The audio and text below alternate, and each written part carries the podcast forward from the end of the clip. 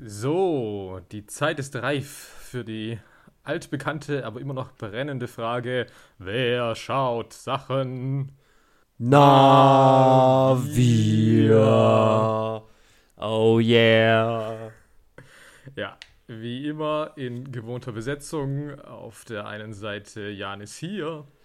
Äh, hallo, ich bin auch da, Olli, hallo. Hallo. Ich hab, äh, Bock? Ja, Fragezeichen? Ich Ah, habe okay. halt mega Bock, weil Wir waren so lang weg. wir waren wirklich so lang weg. Aber, Aber busy. ja. So Mist. busy. Aber was äh, lange währt, wird endlich gut, denn wir sind zurück. Und zwar Ja. mit etwas, worauf ich mich schon sehr lange gefreut habe. Ja. Und es ist noch ein bisschen eine Frage, in welcher Kategorie das heute ist. Also offiziell läuft Mhm. das hier heute auf jeden Fall unter Schland. Schland. Denn es wird super deutsch. So deutsch, wie man Ja. nur sein kann. Aber vielleicht offenbart sich auch noch später, dass das eigentlich in einer anderen Kategorie laufen könnte. Aber das wissen wir noch Oh. nicht. Äh, Das, äh, Ja, das können wir, noch- können wir anpassen. Aber Ja. wir sind erstmal safe, weil es eine deutsche Produktion, super viele Kartoffeln vor der Kamera, hinter der Kamera. Äh, Ist auf jeden Fall Schland Kino. Ja, weil man muss dazu auch sagen, also heute äh, ganz auch im Thema des Films äh, werde ich vielleicht heute manches offenbaren und eines ist eben auch, dass ich durchaus ein Faible habe für deutsche Komödien, die Ach ja. ganz oft ganz schrecklich sind, was mich trotzdem aber nicht daran hindert, sie zu gucken. Und Ja, aber, aber schrecklich ist ja relativ.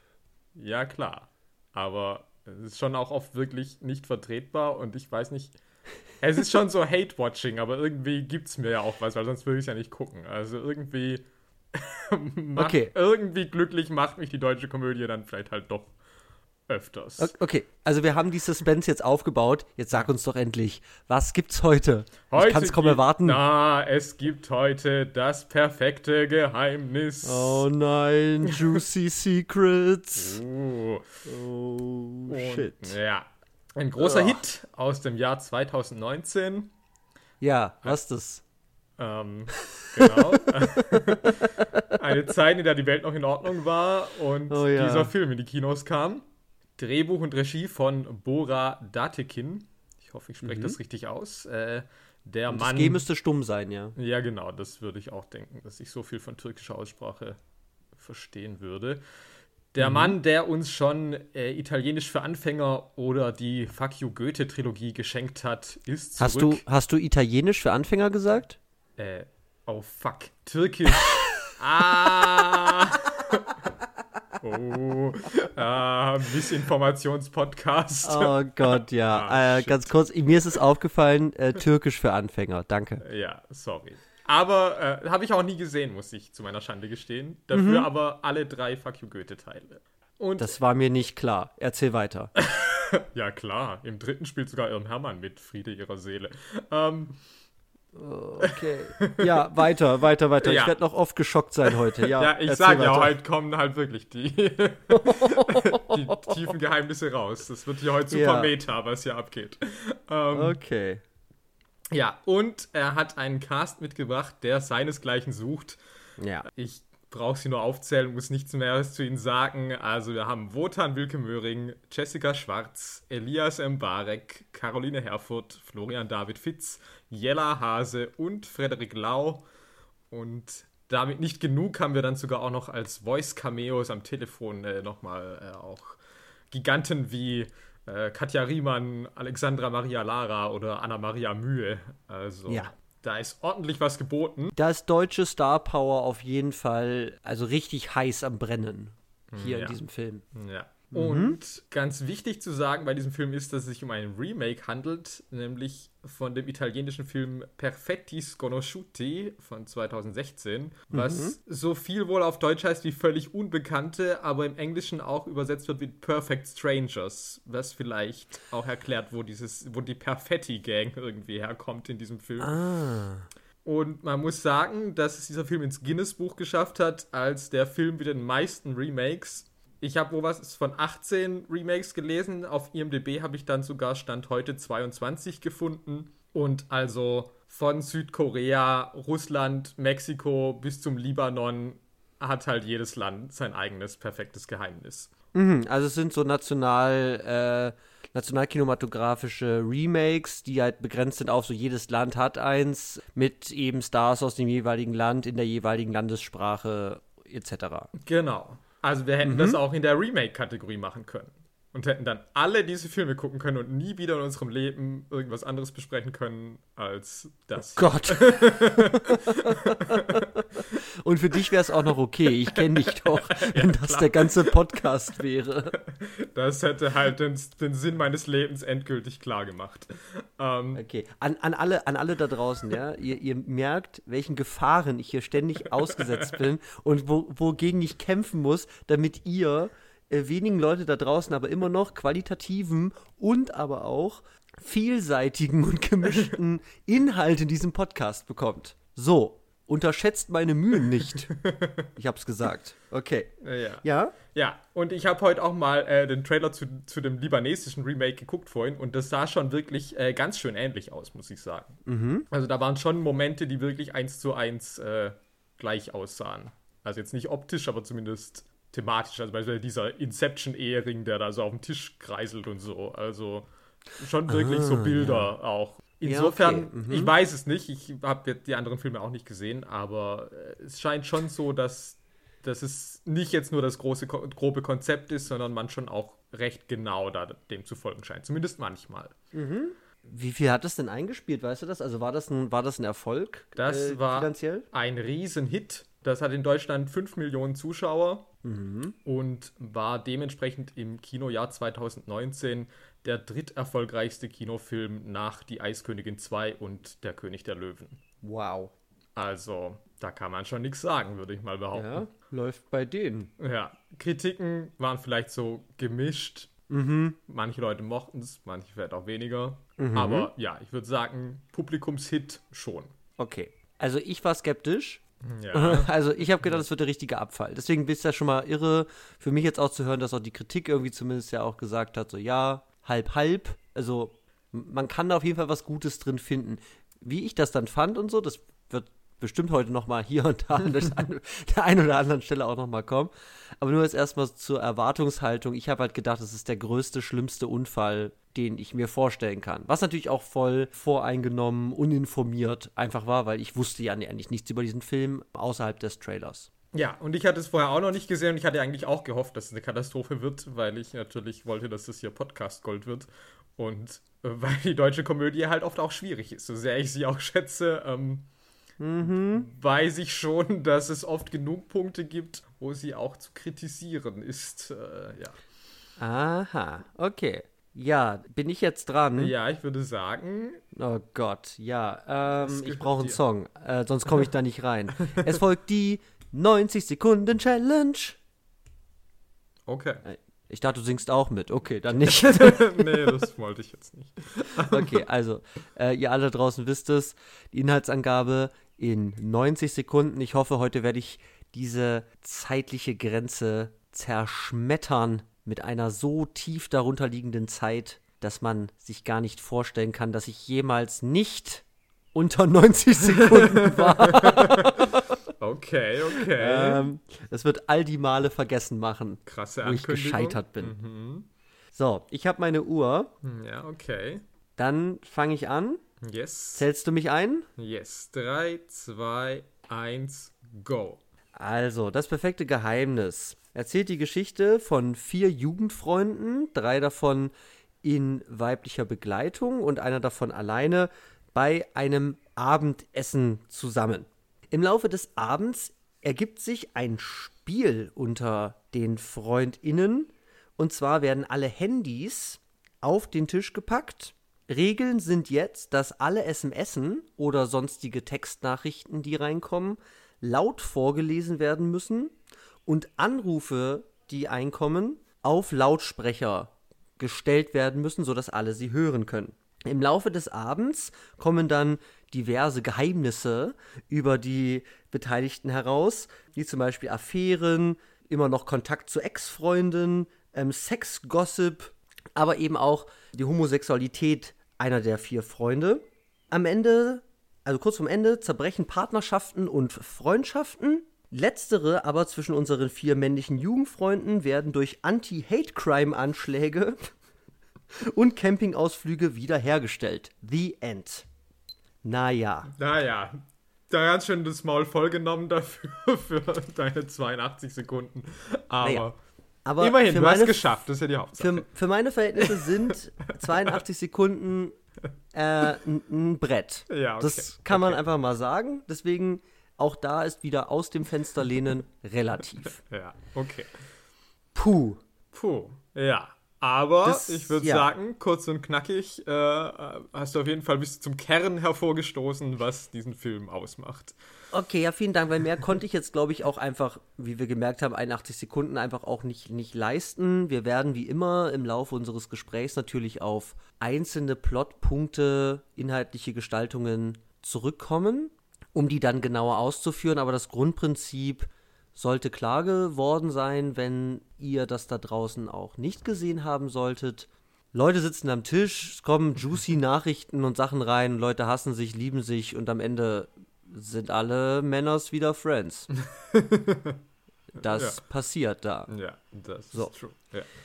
Okay, worüber willst du reden? Ich habe es gerade eben schon noch im Vorgespräch auch gesagt für alle da draußen. Das ist heute Janis Sendung. Der hat das Oh, yes. mitgebracht. Mhm. Der hat heute das Ruder ganz doll in der Hand. Und ich werde hier und da mal reinkommen, weil ich nicht anders kann. Ich muss meinen Senf dazugeben. ja, ich bitte darum. Ja. Aber ja, sag du uns doch, worüber du als erstes gerne reden würdest hier. Ja, also als erstes würde ich mal einfach ganz kurz über das Konzept, das natürlich hinter diesem ganzen Film steht und hinter auch dieser ganzen Remake-Reihe, weil ich schon sagen muss, ich finde das Konzept halt super stark. Und ich verstehe absolut, warum man das auf der ganzen Welt sehen will. Also auch wenn ich es persönlich ein bisschen komisch finde, dass wir anscheinend so sind, dass jeder sagt, ja, aber ich kann das nur aus meinem eigenen Land angucken. Weil Ja. wenn das irgendwie Franzosen sind, dann kann ich das irgendwie, kann ich dann nicht mehr relaten, dann ist es doch zu weit weg von mir. Aber das an sich, ich sage, okay, klar, es ist halt so relatable, ja, weil natürlich klar, jeder hat halt heutzutage irgendwie ein Smartphone, mehr oder weniger. Und sie sind unsere ständigen Begleiter, sie sind die Geräte, die irgendwie alles über uns wissen, was ja an sich ziemlich gruselig ist. Und ähm, Ja. und sie sind halt auch so vielseitig und du kannst halt so viel mit ihnen machen, so dass halt in denen alles, auf denen könnte halt alles sein. Dementsprechend ist es natürlich schon unglaublich reizvoll zu wissen, was ist eigentlich bei anderen Leuten da, was passiert da bei denen, was geht da ein, was geht da raus. Und auch ich persönlich, also für mich wäre das jetzt auch so, obwohl ich jetzt keine so juicy Geheimnisse habe wie diese Person hier im Film, wäre dieses Spiel, glaube ich, auch mein Albtraum. Ja. Weil, äh, weil ich bin halt auch schon so, wenn ich in eine Wohnung komme, ich will halt alles sehen, aber wenn Leute in meine Wohnung kommen, bin ich halt auch so, schaut nichts an. Also, deswegen, Ja. ich verstehe total den Reiz, aber ich verstehe auch die Angst, die es auslöst. Ja. Ja, ich glaube, du, ich glaub, du hast da schon ein paar ganz wichtige Punkte angesprochen. Es ist wirklich ein, ähm, also diese Prämisse mit diesen Handys und diesen Geheimnissen, die aufgedeckt werden in so einem Freundeskreis, ist, glaube ich, schon etwas, wo man erstmal auf so einer Identifikationsebene total relaten kann. Weil, wie du gesagt hast, es ist keine besondere Situation. Also, es ist natürlich eine spezielle Situation, weil dieses Spiel spielt man nicht so häufig, aber jeder kann damit was anfangen, weil jeder hat so ein Telefon, jeder weiß, was das irgendwie bedeutet oder was man damit machen kann. Und da sattelt dieser Film, glaube ich, direkt auf einem großen, geteilten äh, Massenerfahrungsschatz irgendwie äh, auf und sagen kann, da holt man Leute ab. Wenn ich jetzt eine Geschichte über einen Mann, der, ja, weiß nicht, der macht halt so Spaghetti irgendwie per Hand aus so Teig oder so, ja, keine Ahnung, ob ich mich dazu relaten kann. Das ist ein ganz schön spezielles Hobby. Aber so ein Handy und Geheimnisse haben wir ja alle. So. Ja. Und da muss ich auch wirklich sagen, dass, also, ich habe natürlich oft jetzt während diesem Film auch an Nackt von Doris Dörrie denken müssen, das wir auch schon mal Klar. hier im Podcast besprochen haben, was natürlich eine ähnliche Ausgangssituation, also mehrere befreundete Pärchen treffen sich zum Abendessen und dann kommt es zu irgendeinem Spiel oder einer Wette ähm, und dadurch verändern sich die ganzen Beziehungen, irgendwie Probleme werden aufgedeckt etc. pp. Und wohingegen Nackt sich ja vielleicht doch sehr viel Zeit genommen hat und irgendwie diese eigentliche Grundprämisse, okay, wir äh, kommen jetzt zu diesem Spiel, können wir unseren Partner nackt erkennen, sehr lang gebraucht hat, Ja. habe ich bei diesem Film wirklich auch wertgeschätzt, dass er wirklich sich nicht viel Zeit nimmt, um irgendwie was anderes zu machen, sondern wirklich, er führt die Figuren relativ kurz und knapp ein und dann sagt, dann kommt auch relativ unmotiviert gleich schon dieses Spiel auf den Tisch. Und das fand ich mhm. aber auch völlig legitim, weil ich sage, okay, deswegen sind wir da, das interessiert uns, okay, dann stelle es auch relativ lang ins Zentrum dieses Films. Mhm. Mhm. Weil das ist ja das, was ich sehen will. Das ja. war ja bei, das war bei Nackt wirklich auch so ein bisschen eine komische Erfahrung, dass man diese juicy Prämisse hat. Mhm. Von, ja, Pärchen über Nacktheit kann ich meinen Partner erkennen, meine Partnerin. Und was macht das mit so einem Sozialgefüge so einem Dinnerabend? Wozu benutzen das Leute? So als Gesprächsthema oder überhaupt das aufzubringen oder sich dagegen zu verwehren, da, da, ist, da ist so viel Saft tatsächlich drin. Und dann ist es wirklich nur ein sehr, sehr geringer Teil dieses Films. Und das hat das perfekte Geheimnis. Das kann man jetzt ja, da gibt es auch wieder Präferenzen oder nicht. Ich sage aber, das hat das perfekte Geheimnis auf jeden Fall besser verstanden, diese zentrale Prämisse mhm. mehr auszureizen. Ja. So, sowohl in der Zeit als auch in den Möglichkeiten für Plotentwicklung, Plot-Twists und so weiter, ähm, Figurenbeziehungen, wie die sich entwickeln. So, so diese Punkte über den Handlungsverlauf mit dieser Wette oder mit diesem Spiel zu verknüpfen. Ja, definitiv. Und das, das ist ja erstmal spannend, weil das ist eine, eine weirde Situation und man will ja die juicy News ja haben. Also niemand, also weiß nicht, ob jemand sagt, nee, Geheimnisse von anderen interessiere ich mich nicht für. Ja, dann äh, Respekt an diese Person, weil das ja. äh, finde ich dann wirklich bewundernswert. Das sind die besten Menschen, aber ja. man will ja, vor allem auch von fiktiven Personen, das ist ja dann auch immer im Film so schön, da kann man sich zurücklehnen, sagen, ich kenne die nicht, ist mir egal, ich will alles wissen. Ja. So, was hast du jetzt wieder verbrochen? Mm, ja, mhm. Ja, ich glaube tatsächlich, so viel mehr kann ich über das Konzept gar nicht sagen, aber mhm. eben weil das ja so eingeschlagen hat, fand ich das irgendwie ganz wichtig, das erstmal irgendwie als Einführung nochmal zu sagen. Ja. Weil es ist halt Bombe. Und ich meine, es ist so eine einfache Idee. Mhm. Also es ist jetzt auch nicht so, nicht so weit hergeholt. Also jetzt irgendwie wie bei Nackt, irgendwie, wo ich, klar, irgendwie brauche ich da Zeit, um das einzuführen, weil äh, das macht halt wahrscheinlich eigentlich niemand. Und das hier ist halt schon so mhm. simpel. Und darin ist ja. aber halt genau diese Kraft auch davon. Also das ist halt wirklich, es hat kein Firlefanz, es ist was, wo du sagst, ja gut, irgendwie das, äh, mhm. das könnte man im Freundeskreis theoretisch machen, ja. Tatsächlich, ja, das ist auch richtig, dass, dass, die, dass die Schwelle zwischen Handys auf dem Tisch und da, sagen wir mal, Privatsphäre, was von seiner Persönlichkeit preisgeben, also da die Schwelle niedriger ist, als zu sagen, ja, wir ziehen uns alle aus auf der Party und betatschen uns. Also, ja, also, ja ich weiß nicht, was für Partys du bist, auf den Partys, an denen ich bin, wäre das perfekte Geheimnis als Prämisse realisierbarer, sagen wir mal, ja, oder ja. würde also, häufiger vorkommen. So. so. also es würde auch jetzt eher nicht passieren, aber es wäre zumindest denkbarer, ja. Ja. Okay, dann würde ich ganz kurz noch die Zeit nutzen, bevor wir jetzt richtig einsteigen. Ja, würde ja. ich jetzt noch kurz die Zeit nutzen, so ein paar random Sachen einfach mal loszuwerden. Ja. Die mir bei diesem Film irgendwie aufgefallen sind. So, und die in keine größere Diskussionskategorie passen, aber die will ich einfach mal sagen. So, der Titel.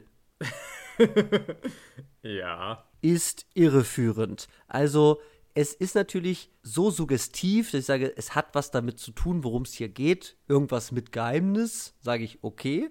Aber wenn man auch irgendwie genauer hinguckt, das perfekte Geheimnis. Ja, das macht halt einfach keinen also, Sinn. Ich verstehe halt gar nichts. Also, also ich meine, klar, wenn jemand halt, wenn es ein Film wäre über eine Person, die halt ein Geheimnis, also das Geheimnis ist so beschaffen, dass es sich so hervorragend verschleiern lässt und auch wenn man weiß, es ist irgendwo, man wird es nie rausfinden, weil es geht unter, äh, unter all den Wahrheiten oder so. Dann sage ich, ja, ja, das ist ein perfektes Geheimnis, das kannst du nicht rausfinden. Aber das ist halt nicht das, was, worum es in diesem Film geht. Es geht zwar um Geheimnisse, aber am Ende kommt nicht raus, ah, das war das perfekte Geheimnis und alle anderen haben abgestunken oder so. Also Nein, also es gibt halt wirklich diverse Geheimnisse. Also ich wüsste nicht, auf welches Geheimnis sich das perfekte Geheimnis bezieht. Ja, ich denke jetzt gerade natürlich auf Wotans zweites ah, Handy. Ah, okay, an den ultimativen Twist am Schluss.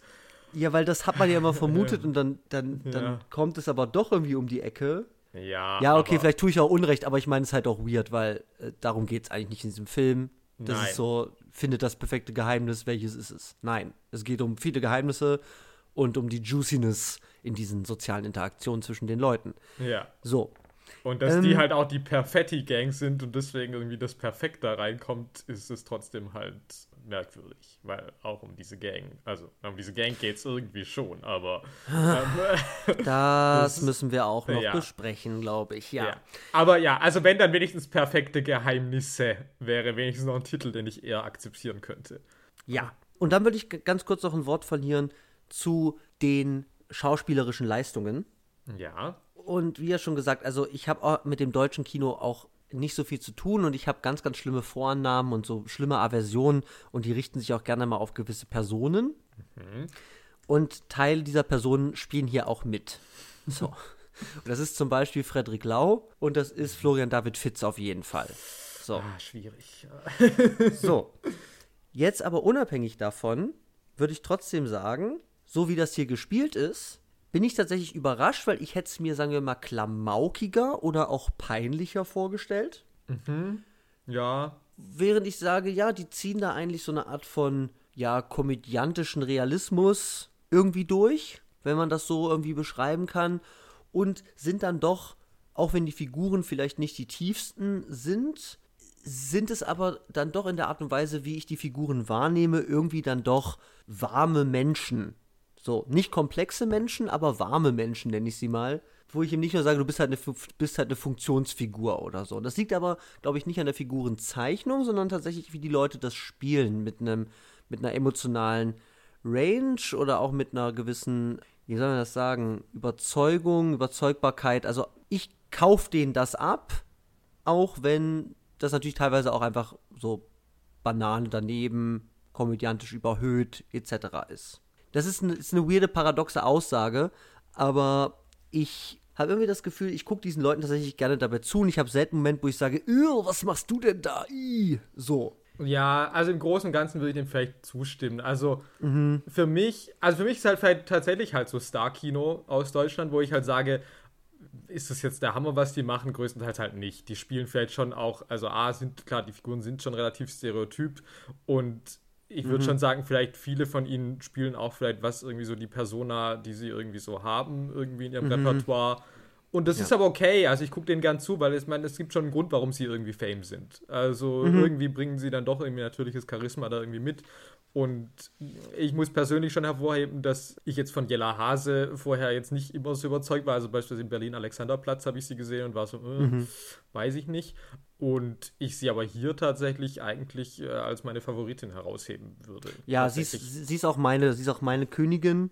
Wir haben es auch im Vorgespräch auch schon ja. gehabt. Also bei mir wäre auf Platz 1 von den DarstellerInnen in diesem Film, wo ich sage, die fand ich irgendwie, den habe ich am liebsten zugeguckt, war es Jella Hase und dann tatsächlich Caroline Herfurth, was mich mhm. sehr überrascht hat. Ja, so, so wäre auch mein Ranking tatsächlich. Also ich fand Jella Hase hat es wirklich irgendwie geschafft, diese Figur, die ja auch wirklich äh, gerade am Anfang eigentlich die Figur ist, über die sich der Film am meisten lustig macht, würde ich jetzt mal sagen, also die er eigentlich am wenigsten ernst nimmt vielleicht so ein bisschen. Ja, ähm, weil die anderen, das sind alles so Yuppies, ne? Und sie ist so ein bisschen alternativer vielleicht. Hat auch so ein bisschen, erzählt so ein bisschen was aus ihrer Kindheit, ne? So mit Alkohol und Sexualität ziemlich früh, dass die Mutter das irgendwie auch so angeleiert hat und so. Ja, ähm, und sie ist halt so eine ESO-Tante, die irgendwie Hunden Globuli verschreibt oder so. Also ich meine, ähm, stimmt, genau. Sie hat die halt hat so schon irgendwie auch keinen, keinen ernstzunehmenden Job irgendwie im Vergleich zu den anderen.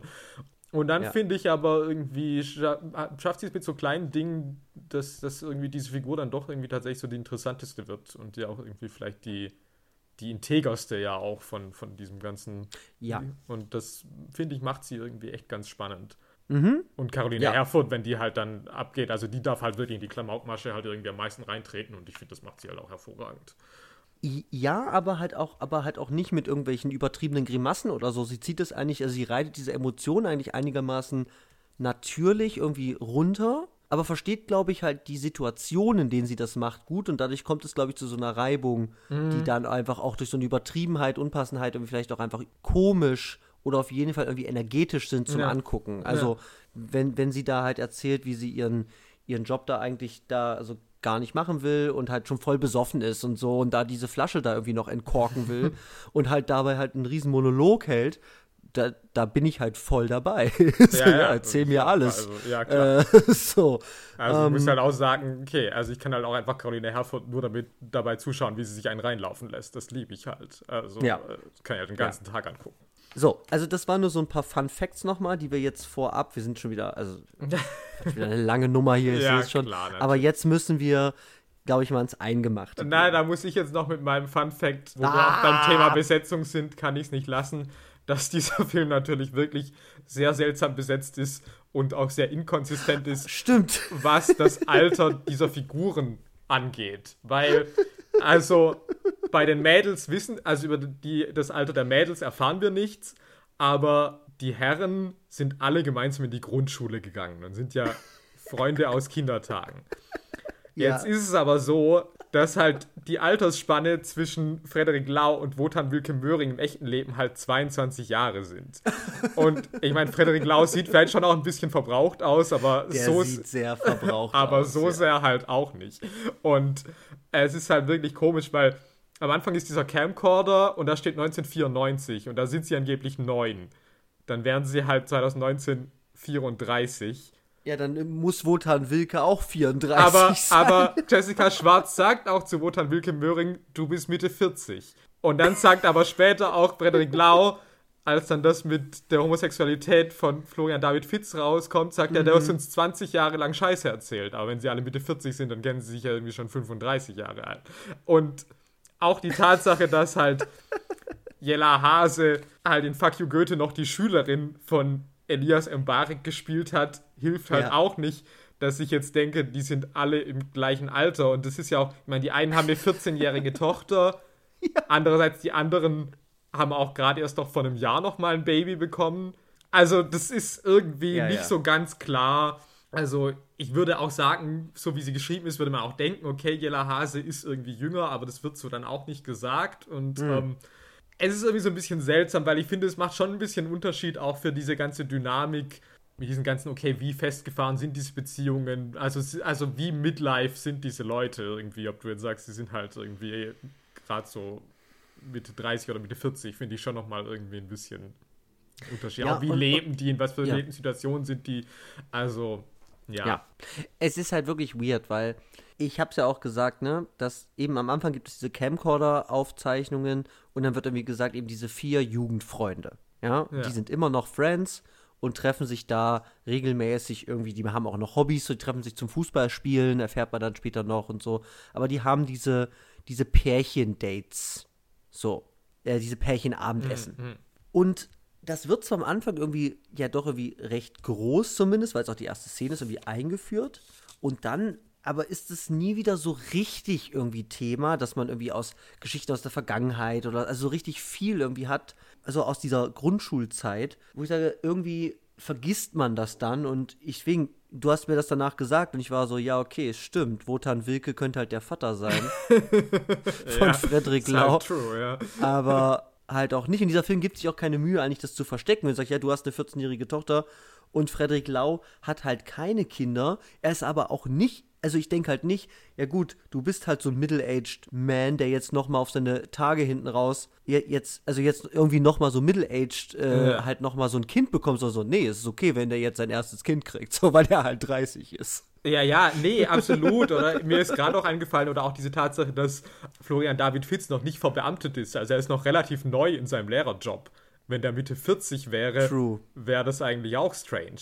Das hinterfrage Ja. ich aber nicht, weil ich halt Florian David Fitz sehe, der halt noch auf jeden Fall jünger rüberkommt wie halt Mitte 40, weil er das vermutlich auch ist im echten Leben. Ähm, Ja, ja. Und also, das ist alles Das ist- irgendwie, es macht nicht so wirklich Sinn. Nee. Aber nee. man hat das vielleicht einfach, man hat vielleicht einfach berühmte Leute gebraucht und hat halt nicht sieben Leute in der gleichen Altersspanne gefunden. Und dann musste man da halt ein bisschen flexibler Ja, und sein. Ja, und Wotan Wilke Möhring kann auch alles spielen. Er ist ein Real Actor. ja, gut, das sind sie alle. Ja. So. Okay, so. Dann haben wir das jetzt, das kurze Mischmasch-Kapitel dieses Podcasts. Hm, Ja, okay. Worum geht es jetzt? ja, dann widmen Sag wir uns an. doch jetzt halt mal den Geheimnissen. Uh, was versteckt sich hinter der Fassade? Also, Geheimnis. Ja. mhm. Genau, man muss sagen, es gibt so ein paar sozusagen kleinere Geheimnisse, die irgendwie da so ans Tageslicht kommen, wie zum Beispiel, dass Jessica Schwarz eine Brust-OP plant. Oh ja. Und ihr Mann ist Schönheitschirurg, aber sie plant es nicht von ihm machen zu lassen. Und wiederum, sie ist Therapeutin und ihr Mann hat eigentlich immer gesagt, er will keine Therapie machen. Und dann stellt sich irgendwann heraus, er ist doch in therapeutischer Behandlung. Dann gibt es einen großen Twist äh, über das Businessleben von Caroline Herfurth, dass die äh, in ihrer Werbeagentur, äh, obwohl sie eigentlich Antidiskriminierungsbeauftragte ist und irgendwie Vorträge über MeToo hält, äh, im Meeting ohne Slip saß, um den Kunden scharf zu machen und da auch Gelegenheitskokserin ist. Mhm. Ähm, und man muss aber sagen, die Hauptgeheimnisse drehen sich eigentlich komplett eigentlich um das Thema Sexualität und ja. eben primär um die Frage, wer hat eine Affäre, eine außereheliche oder außerhalb der Beziehung und wer nicht. Und ja. dann natürlich noch eben das große Thema auch noch mit der äh, Homosexualität von Florian David Fitz, die dann eben auch noch ans Tageslicht kommt. Ja. So, da würde ich jetzt gerne mal was zu sagen. Ja. Also, ich war ja neulich in diesem dritten Fantastische Tierwesen-Film. Oh, okay. Und der heißt Dumbledores Geheimnisse. Ah, dachte gerade, das ist random. Ah, okay, ich verstehe. Ja. Alles, was ich sage, hat einen Sinn. ja, okay, so. Ja.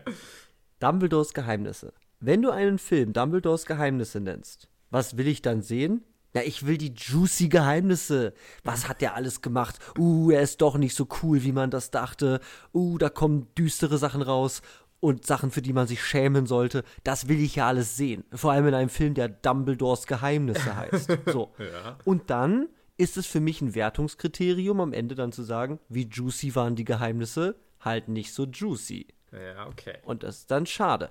Und deswegen, in einem Film, in dem es um Geheimnisse geht, der das perfekte Geheimnis heißt, kann man diesen Film auch zum Teil an der Juiciness oder an, an, dem, an der Interessantheit seiner Geheimnisse, die er verhandelt, schon messen und da ist mir erstmal aufgefallen, dass ich es erstmal interessant fand, wie du es gerade schon beschrieben hast, dass es eben eine ganze Bandbreite an Geheimnistypen, sagen wir mal, hat. Also, du hast schon gesagt, es gibt einen Fokus auf Affären, mhm. aber es, geht eben nicht nur um Affären, sondern es gibt eben noch größere, eben die Homosexualität von, von Pepe, aber eben auch der Sexgossip, äh, so mit äh, äh, zwischen, zwischen, ähm, ugh, wie heißt sie nochmal?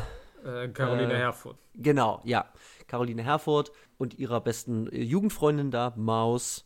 Es gibt eine ganze Menge, wo ich sage, ja, das ist aber spannend, weil ich fände es ganz schön lame, wenn es nur darum geht, irgendwann, also wenn es nur darum gehen würde, so gibt es jetzt nur Affären. Das ist schon dominant, aber ich halte es ihm erstmal zugute, dass es auf jeden Fall auch noch andere Sachen gibt, die da verhandelt werden. So. Ja, okay. Also Punkt 2 wäre dann eben nicht nur die Form der Geheimnisse, sondern auch die Art und Weise, was mit diesen Geheimnissen gemacht wird. Also eine dramaturgische mhm. Verarbeitung dieser Geheimnisse. Und das ist natürlich spannend, weil dieser Film sich ja schon wirklich auch Mühe gibt, mich auf falsche Fährten zu locken. Absolut. Also das würde ich dem Film auch wirklich hoch anrechnen, dass er seine Twists echt ganz clever einsetzt. Also, mhm. dass wir oft irgendwie vielleicht manchmal auch einen Wissensvorsprung denken zu haben und dann turnt sich das aber wieder. Also beispielsweise mein Lieblingsbeispiel ist daneben, das ganz am Anfang guckt sich halt Wotan Wilke Möhring halt irgendwelche Nacktbilder auf seinem Handy an und man ist sich halt sicher, ja, okay, der hat halt auf jeden Fall eine andere alte. Und dann stellt sich irgendwann raus, ja, nee, ja. das sind halt Bilder von seinen Patientinnen und der checkt nochmal irgendwie, ob der Hintern auch wirklich gut gestrafft wurde. Ja, oder dann halt auch, wenn dann irgendwie so, ja, du gehst ja doch mittwochs gar nicht zum Fußball und dann denke ich halt so, oh, oh, oh, okay, jetzt uh, ist aber ganz ja, ja, klar, ja, jetzt alles klar, es, ja. kommt es. Und dann mhm. kommt halt so, nee, der geht da zur Therapie. Mhm. Also, das, da hält mich der Film schon immer irgendwie gut bei der Stange. Also auch wirklich ja. mein Lieblingstwist, äh, der Ohrring-Reveal von Jessica Schwarz. da habe ich halt auch wieder laut gelacht, weil das habe ich halt auch nicht kommen sehen.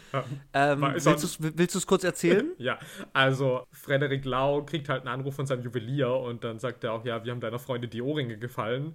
Und dann stellt sich auch noch raus, dass Frederik Lau zudem noch äh, eine andere Lady geschwängert hat, die gar nicht da ist. Mhm. Ähm, und dann ist es halt so, ja, also die Freundin, die er mitbringt, also Jella Hase, die kann, hat auf jeden Fall keine Ohrringe bekommen, die hat gar keine Ohrlöcher. Und dann mhm. gibt ihm halt Jessica Schwarz eine Ohrfeige und gibt ihm heimlich die Ohrringe zurück. Und mhm. das habe ich halt nicht kommen sehen. Und das. Mhm. Und es wird es dann auch, es wird halt auch wörtlich nie thematisiert. Also es ist wirklich nur, es gibt nur diesen Moment und damit ist aber halt alles klar. Ja, und bei der Verabschiedung noch ganz kurz, nee, jetzt lass mal. Ja, so, stimmt, und ja, dann muss ja, er halt ja. einfach, einfach gehen. Aber es wird doch nie aufgeklärt. Das ist auch so, so ein weiterer Punkt, dass auch manche Sachen wirklich in der Schwebe bleiben dann tatsächlich. Also hat Elias Mbarek jetzt wirklich eine Affäre gehabt? Weil kriegt halt so Bilder. Naja, also aber also zumindest ist es nicht, ist es nicht klar. Bei Frederik Lau ist es komplett klar, wenn die Lady anruft und sagt, ja, ich habe auf den Streifen gepinkelt, sind zwei Striche. Ja, ich glaube, ich bin ja. jetzt schwanger. Also so, also das ist nochmal ein anderer Grad an wirklich klarer Auflösung. Ja, also, wobei ich, ganz ehrlich, ich meine, die andere schickt ihm jeden Tag halt irgendwie Bilder von ihrer Vagina oder was. Also ich meine, naja. Ja, ist es ihre Vagina? Ich habe nur gehört, die verdreht ihren Körper. Ja, gut, so sehr, dass die anderen ja aber irgendwie gar nicht klarkommen, was sie da sehen. Sagen, sie hat wohl kein Hüftgelenk. Also, ich meine, weiß ich nicht. Also, also okay, okay, ich weiß nicht, was genau da drauf war, aber es war auf jeden Fall super juicy. So viel okay. Äh, okay. vermittelt aber, mir der Film halt schon. Aber auf, auf jeden Fall die Tatsache, dass gewisse Sachen, wo man denkt, ja gut, die sind jetzt angedeutet, wie zum Beispiel, dass Wotan Wilke halt ein Schwein ist. So. Mhm. Und dann, okay, wir warten eigentlich drauf, dass das irgendwann rauskommt, wie du gesagt hast, ne? Immer so, oh ja, ne, Mittwochsfußball, so, so sind so ständig so Steps, okay, kommt es jetzt, kommt es jetzt, wann fliegt es auf und was wird dann passieren? Ja. Und dann stellt es sich aber als was anderes raus und Frederik Lau ist ja schon ziemlich früh ja auch mit, es ruft Marika an, die Frau aus der Taxizentrale, also seine Chefin, sagen wir mal. Mhm und will ihm halt Jobs aufdrücken, wo ich finde das auch erstmal fishy. Also natürlich, ich sitze da so, ah ja, ist das wirklich diese Taxi-Lady? Ja, klar. Dann sagt auch, ich gehe da nicht ran. Die drückt aber, eine Schicht auf. Hm. Ja, aber dann wird das so lange nicht thematisiert, dass ich halt, also dass meine Aufmerksamkeit weggeht von Frederik mhm. Lau ist halt ein betrügendes Schwein, mhm. bis es dann nochmal kommt, sage, oh shit, Marika, da, da, da, also mit dem Juwelier und dann, dann, dann kommt das und so, okay, also ist es doch eher. Also das sind so Spannungs-Reveal-Dramaturgien, die das sehr, sehr flexibel und auch eben auf verschiedenen Ebenen, also so mehrere Geheimnisse laufen gleichzeitig, das stellt sich raus, als ist doch kein Geheimnis, das löst sich dann in Wohlgefallen aus, das ist dann wieder juicier, wird dann getoppt von einem anderen, überlagert sich mit einem anderen Geheimnis von einer anderen Person. Also ich habe das Gefühl, da steckt eine ganze Menge Konzeption drin, vom Buch dann auch her, mhm. wo dann die Frage ist, ist es im Original dann eigentlich also ähnlich in diesem italienischen? Ja. Aber das ist auf jeden Fall eine, eine Handlungsstruktur, die mich persönlich in der eigenen ästhetischen Erfahrung voll bei der Stange hält. Und ich bin immer gespannt, wenn da ein Handy klingelt, dass ich nicht denke, oh, es kommt wieder, was soll jetzt noch Lames passieren, sondern ja, okay, was kommt jetzt noch Juicy ist. So. Ja. Also die Geheimnisse, sowohl die Art als auch deren Vermittlung, finde ich durchaus spannend. Und ich glaube auch, dass da tatsächlich der Film wieder ganz stark mit so einer Relatability auch wieder spielt eigentlich. Aha. Weil wir natürlich schon auch darauf geeicht sind, dass wir fragen, okay, wie misstrauisch wären wir jetzt, wenn wir das bei unserem Partner sehen würden? Ja. Also, so, wo ist der Grad erreicht, wo man jetzt selber sagen würde, naja, das lässt sich schon noch weg erklären, und wo würde man sagen, na, jetzt, das ist schon ganz schön fishy.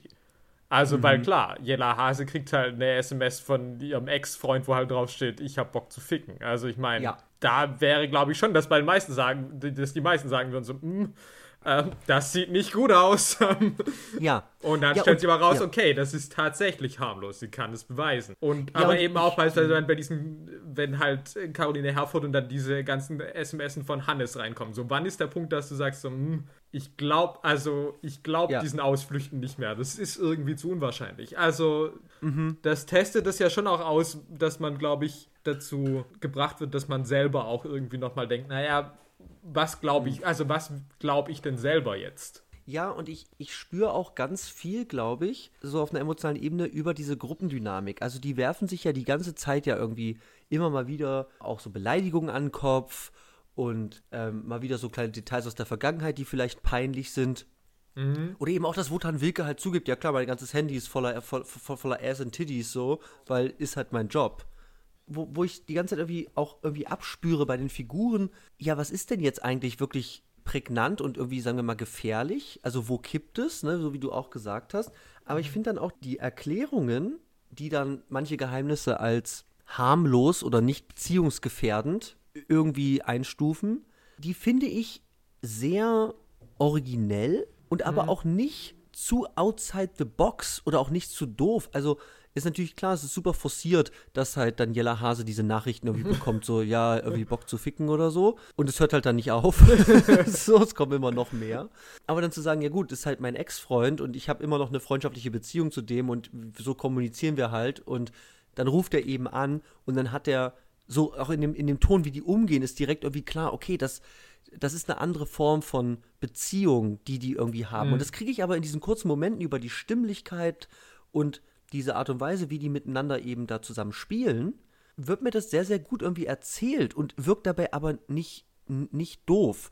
Und ich, ich halte dem wirklich so eine Erfindung von so originellen, ich sag mal, ich sag mal, Geheimnisbegründungen, die dann eben in der Basis immer diesen einzelnen Beziehungen dann zugrunde liegen, halte ich den irgendwie sehr hoch, weil ich finde es eben dann total spannend und irgendwie, ich, ich sitze da selten und denke so, das ist jetzt aber irgendwie aus der, aus der muffigen Mottenkiste irgendwie mhm. gegriffen für so soziale Beziehungen, welche Bilder mir ihr hier irgendwie erzählt. Oder es ist irgendwie so super, es will super hip sein oder so. Sondern das funktioniert, das ist alles so im, in, in der Range von diesen Figuren, dass ich sage, ja, so könnten die wirklich irgendwie ticken und das passt zu denen und das fällt mir nicht als störend auf.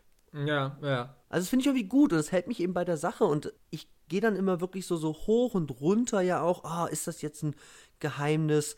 Ist das einfach nur, wir sagen, nee, das ist halt unsere, unsere Clique, diese Gags können wir machen, darüber kann man reden und darüber kann man wieder nicht reden. Und das muss ständig mit so einem Abspüren auf meiner Seite von, oh, ist das jetzt juicy? Nee, okay, ist doch noch nicht so juicy, okay, aber uh, jetzt kommt's juicy, so. Und das ist eine ganz spannende Erfahrung tatsächlich, die mich dann aber auch emotional irgendwie involviert. So, dass ich eben nicht dann unbeteiligt da sitze und denke, oh, warum sehe ich das jetzt? So. Ja, nee, definitiv. Und ich würde da vielleicht auch überleiten zu ähm, unserem nächsten Punkt, nämlich äh, du wolltest auf jeden Fall über die Cringiness dieses Films sprechen und ich muss aber ja. auf jeden Fall auch sagen, dass für mich dieser Film auch wirklich so eine intentionale Cringiness hatte. Also, dass ich es äh, über weite Strecken auch wirklich teilweise unangenehm fand. Aber mhm. glaube ich, dass eigentlich mir bewiesen hat, dass das irgendwie auch funktioniert. Also, dass ich halt denke, okay, klar, ich will wissen, was für Nachrichten kommen, aber andererseits ich auch denke so, uh, eigentlich so, make it mhm. stop, mhm. hört doch auf damit. da kommt nur, da kommt nichts Gutes irgendwie, äh, was da reinkommt. Mhm. Und aber es ist ja eigentlich was Positives, weil ja, es ja, ja eigentlich so eine Art von Gleichsetzung von dir, also von deiner Gefühlswelt mit, mit, mit einer Gefühlswelt von Personen, die sich in dieser Situation befinden, was ja eigentlich eine ideale Form von Identifikation irgendwie ist. Ja. Ne? Also ja. ist eigentlich was also, Gutes, so wenn es das vermitteln kann, so, ne? Ja, nee, also deswegen. Also für mich hat es auch sowas von Cringe-Comedy, wo ich halt sage, ja, das äh, scheint zu funktionieren weil ich. Äh, ja, ich habe ja tatsächlich, ich, ich, ich habe schon wieder ganz vergessen, irgendeine Figur macht ziemlich am Anfang, so im ersten Drittel oder so, macht irgendeinen so einen richtig schlechten Gag. Ich, ja. Es könnte Frederik Lau sein. Ich habe es jetzt schon wieder vergessen. Aber er macht irgendeinen so Gag wo ich denke, okay, das ist halt ein scheiß Gag. Aber es ist eben nicht, der Film will halt einen Gag machen, den ich dann als scheiße empfinde, aber der Film sagt eigentlich, ja, ist doch eine Lachgarantie, sondern alle, also das, das hängt dann so kurz in der Luft und alle anderen dann so, ja, okay, ist halt ein scheiß Gag. Aber auch das ist nicht so überzogen. Ich sage, okay, zumindest hat das, ein, hat das dann doch irgendwie ein Gefühl für, es macht sich auch Gedanken darüber, okay, was sind vielleicht auch gute Gags oder schlechte Gags, wo ich bei vielen Comedies einfach das Gefühl habe, dass diese Reflexion nicht stattfindet. Es ist einfach nur, ja klar, alles, was wir sagen, ist Gold, Ching Ching. Und ich mag das, ich mag solche kurzen Momente erstmal so, ja, okay, alles klar. Also ihr habt so ein Abstraktionsvermögen das auch mal einzuschätzen. So sind so kleine Sachen. Ich sage, ja, okay. Mhm. Ja, okay. Also ich meine, ich hatte schon ja. auch Momente von echter Cringeness, also definitiv auch. Also keine ja, Ahnung. Ja, hast du da Beispiele? Es ist wieder ein bisschen schwierig, aber ich glaube, es war bei vielen, wo ich dachte, es will jetzt irgendwie genau nochmal irgendwie sowas reinbringen, weil es irgendwie so spezifisch und aktuell ist oder irgendwie so oder irgendwie, keine ah. Ahnung, so, so der Traumfänger was, was, aus dem Volkshochschulkurs. So, ich denke so, ja, genau, das ist halt so ein deutscher Gag aus einer deutschen Komödie, irgendwie so. Und da sitze ich und denke okay. so, ja, natürlich, okay, klar. Der Wein ist mhm. Bio. Ah, ich habe mir Leidensachen gekauft, um ökig auszusehen. Also, das sind halt so Sachen, wo ich denke so, ah, ja, okay, irgendwie. Ähm, ja. So ein bisschen forciert, irgendwie. Ja. ja. Ja, aber ich, jetzt kommt, glaube ich, ein ganz wichtiger Punkt. Und ich glaube, da ist der Film sich ganz oft irgendwie auch nicht klar darüber oder also schwingt so zwischen den Welten, wenn es darum geht, eben ein cringiger Film zu sein oder mir cringy Figuren zu erzählen. Ja. Weil, weil da ist eben ein ganz großer Unterschied. Wenn ja, ich sage, du machst, ja. mir, du machst mir einen Film über Figuren, die machen halt schlechte Gags oder sind halt so, die versuchen irgendwie einen auf Jugendsprache zu machen oder sind halt einfach nur peinlich und sag halt, okay, was sind das eigentlich für Leute? Was geht ab bei denen? so, was ist das für ein Leben? Ich glaube, das ist eine andere Form von Cringe, als wenn ich das Gefühl habe, der Film nimmt es ernst und will damit irgendwie landen.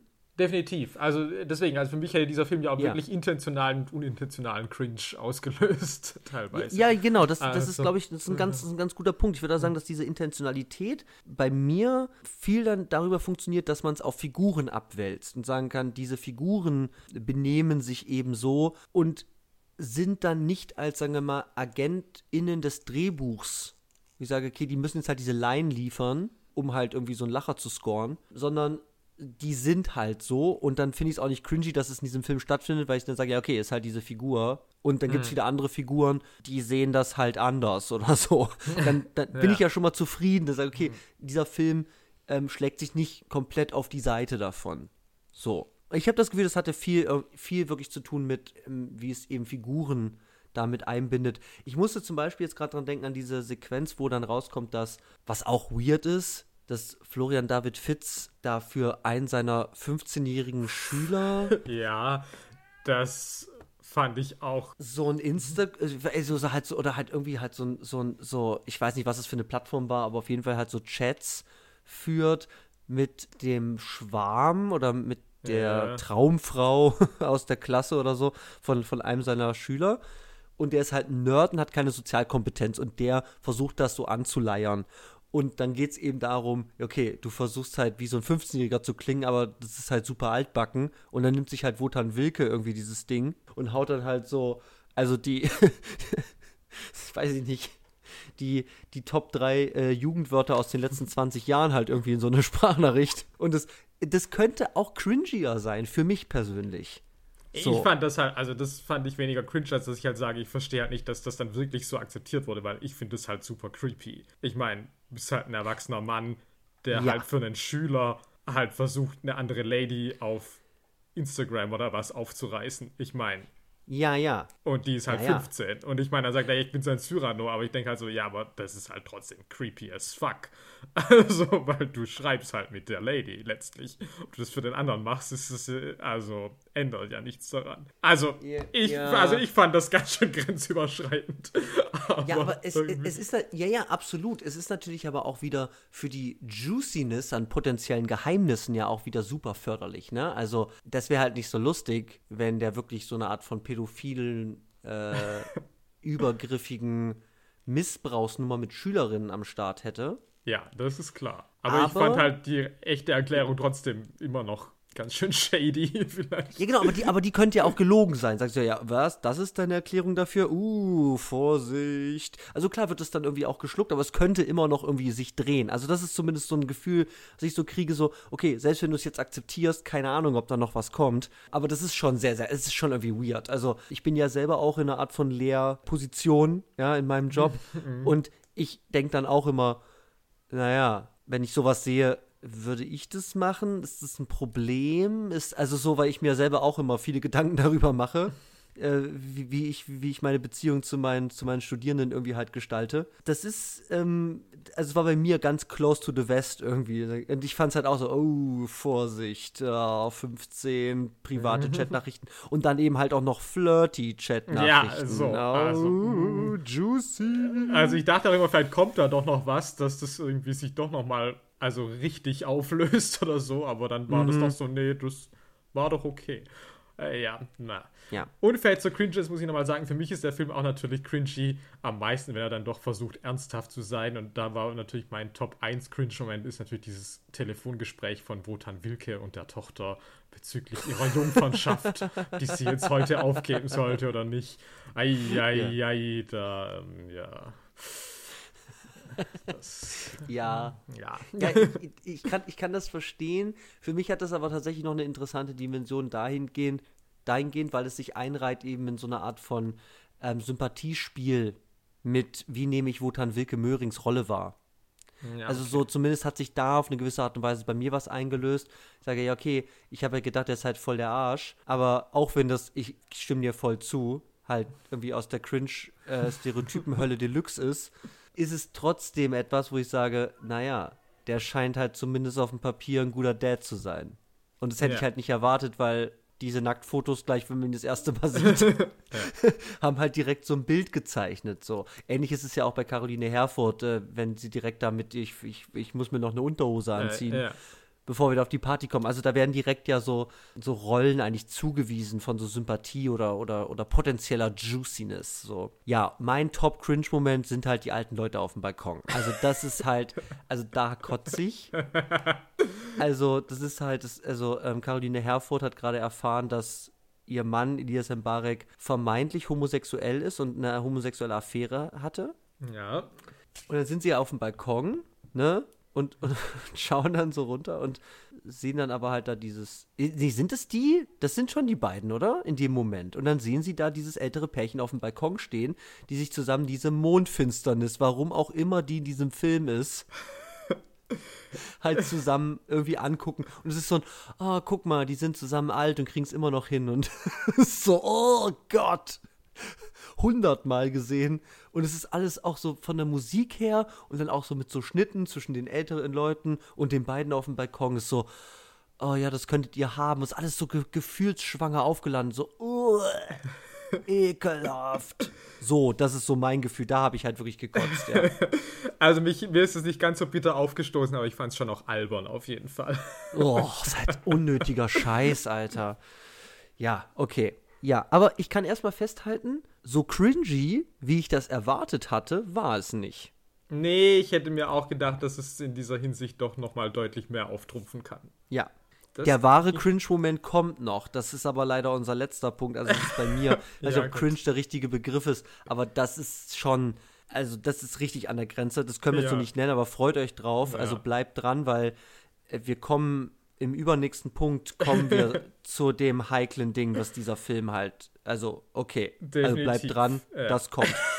aber ja, dann gehen wir zum nächsten Punkt und jetzt kommt deine Ja, Sternstunde. Okay, jetzt lege ich halt richtig los. Und das ist ein Punkt, der heißt Homophobie in drei Akten. Also Oh, Homophobie in drei Akten. Es scheint ein großes Thema zu sein, wenn es so viele Akte hat. Oh ja, es So. ist ein großes Thema und der Film macht sich da wirklich schon auch Mühe, das auf verschiedene Arten und Weisen äh, mit verschiedenen Praktiken zu integrieren und äh, ja, was anzubieten, sage ich mal. Und ja, man muss, also ich sage gleich auch, das ist meine persönliche individuelle Aufnahme, was dieses Thema angeht. Andere Leute mögen das auch anders sehen. Ich bin auch jemand, der vielleicht oft irgendwie das ein bisschen äh, lockerer sieht. Ich bin vielleicht auch jetzt auch nicht irgendwie der politisch korrekteste Mensch. Ähm, aber schauen wir mal, was der Film so macht. Also, Ja. Akt 1. also es wurden Handys getauscht zwischen Elias Mbarek und Florian David Fitz, weil Elias will, dass damit seine Affäre nicht auffliegt. Und dann kommen aber irgendwie lauter SMS und auch ein Anruf von einem Mann rein. Und dementsprechend denken jetzt alle am Tisch sitzenden, dass Elias, der eigentlich Frau und Kinder hat, eine homosexuelle Affäre hat. Und das löst dann da gleich mal aus, dass irgendwie so fast alle am Tisch halt sich als die größten Homophoben irgendwie rausstellen, die halt in totalen Panikattacken ausbrechen. Also, ähm, Ja. und da halt Ja. richtig raushauen, Schwuchtel und Tucke. Und da halt das aber auch thematisiert wird. Also äh, Jessica Schwarz selber sagt auch, ey, was labert ihr alles für eine homophobe Scheiße? Ja. Und das ist natürlich dann immer so eine ganz schwierige Sache, weil der Film sowas macht, was sich auch beispielsweise in vielen Ryan Murphy-Produktionen, so Glee und so, auch oft irgendwie äh, finden lässt. Dass du sagst, du machst halt Jokes, die irgendwie vielleicht auf den Kosten von Minderheiten gehen, aber du lässt es auch irgendwie von negativ konnotierten Personen sprechen oder du sag, lässt es auch im Text sagen, dass es nicht okay ist. Und Ja. dadurch hast du dann praktisch so diese Rechtfertigung, dass du den Joke machen kannst, aber Ja. auch im Text gesagt hast, na, diesen Joke kann man ja nicht machen, weil das ist politisch nicht korrekt. Ja. Und das ist halt so, dass du halt dann praktisch, du, du hast die weiße Weste und Mhm. bist aber trotzdem frei zu tun und lassen, was du willst. Und das ist halt immer so eine heikle Angelegenheit, weil natürlich auch immer die Frage ist, ist Darstellung schon irgendwie Propagierung? Und ich ja. bin da, ich sehe das oft halt wirklich sehr locker, dass ich halt sage, ja gut, nur weil du homophobe Personen in deinem Film hast, heißt es nicht, dass du als ja. Film homophob bist. Und ja. gerade beim Thema Humor finde ich das natürlich auch schwierig. Also, weil auch da ist natürlich immer die Frage, wo sind die Grenzen von Witzen? Was finden Leute noch irgendwie witzig? Oder wo sagst du, das geht zu weit? Hm ganz heikles Thema. Und ich muss halt wirklich sagen, für mich persönlich als homosexueller Mann, wenn Caroline Herfurth sagt, ja, natürlich, äh, wenn mein Mann schwul ist, macht es jetzt endlich Sinn, dass er kein Fußball spielen kann, dann, ähm, dann lache ich halt, weil ich zwar einerseits denke, okay, das haben sie halt jetzt nicht wegen diesem Film geschrieben, aber ich muss halt sagen, ich finde es persönlich irgendwie auch geil. Ähm, so, das mögen andere Leute anders sehen, aber ich bin da halt so, dass ich sage, okay, finde ich halt hervorragend. Ja, aber es ist erstmal, also ich, ich saß halt auf dem Sofa und ich habe wirklich gedacht so, oh nein, jetzt müssen wir wegen diesem Scheißfilm, müssen wir jetzt über Homophobie im Film reden und vor allem dann eben durch Caroline Herford irgendwie auch noch über Homophobie im Fußball. Also so, was ist eigentlich los? Wo kommt das denn jetzt her?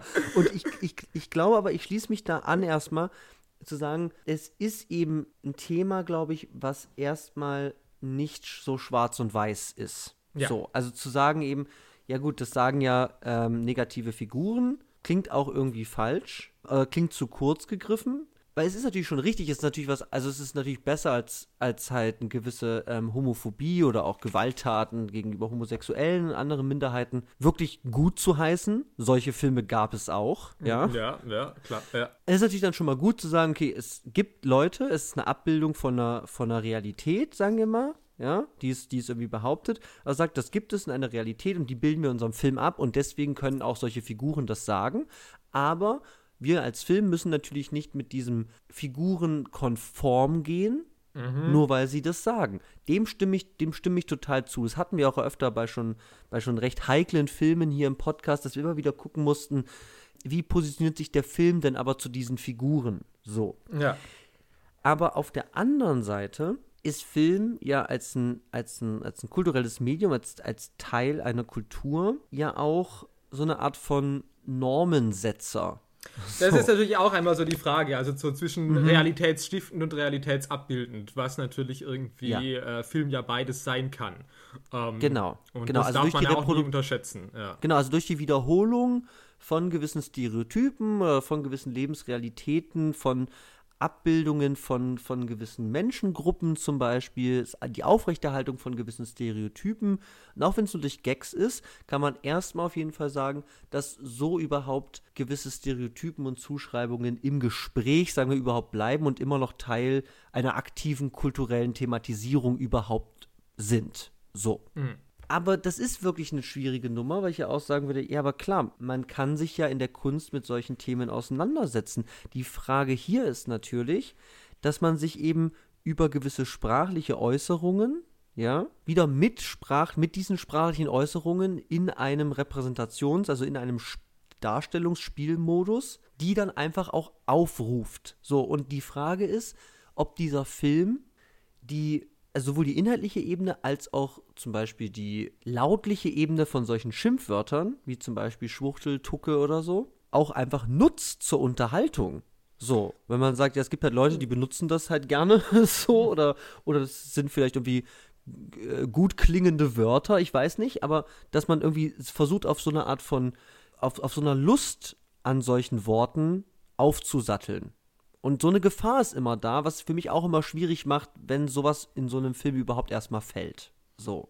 Ja, also klar, gehe ich alles mit, aber mhm. ich würde halt auch trotzdem halt eben sagen, dass man ja wirklich behaupten könnte, dass ja auch halt eben ein Thema dieses Films ja auch wirklich ist, dass man sagt, okay, jetzt schaut man eben hinter die Fassade, ja, und du, ähm, ja. und du lüftest den Schleier, was ist eigentlich unter diesem gut situierten Bürgertum oder was auch immer wenn die jetzt mal wirklich loslegen, ähm, was, ja. wie ticken die wirklich, ja, und was kommen da eben halt dann auch für Abgründe irgendwie, tun sich da auf. Mhm. Ja. Und ja.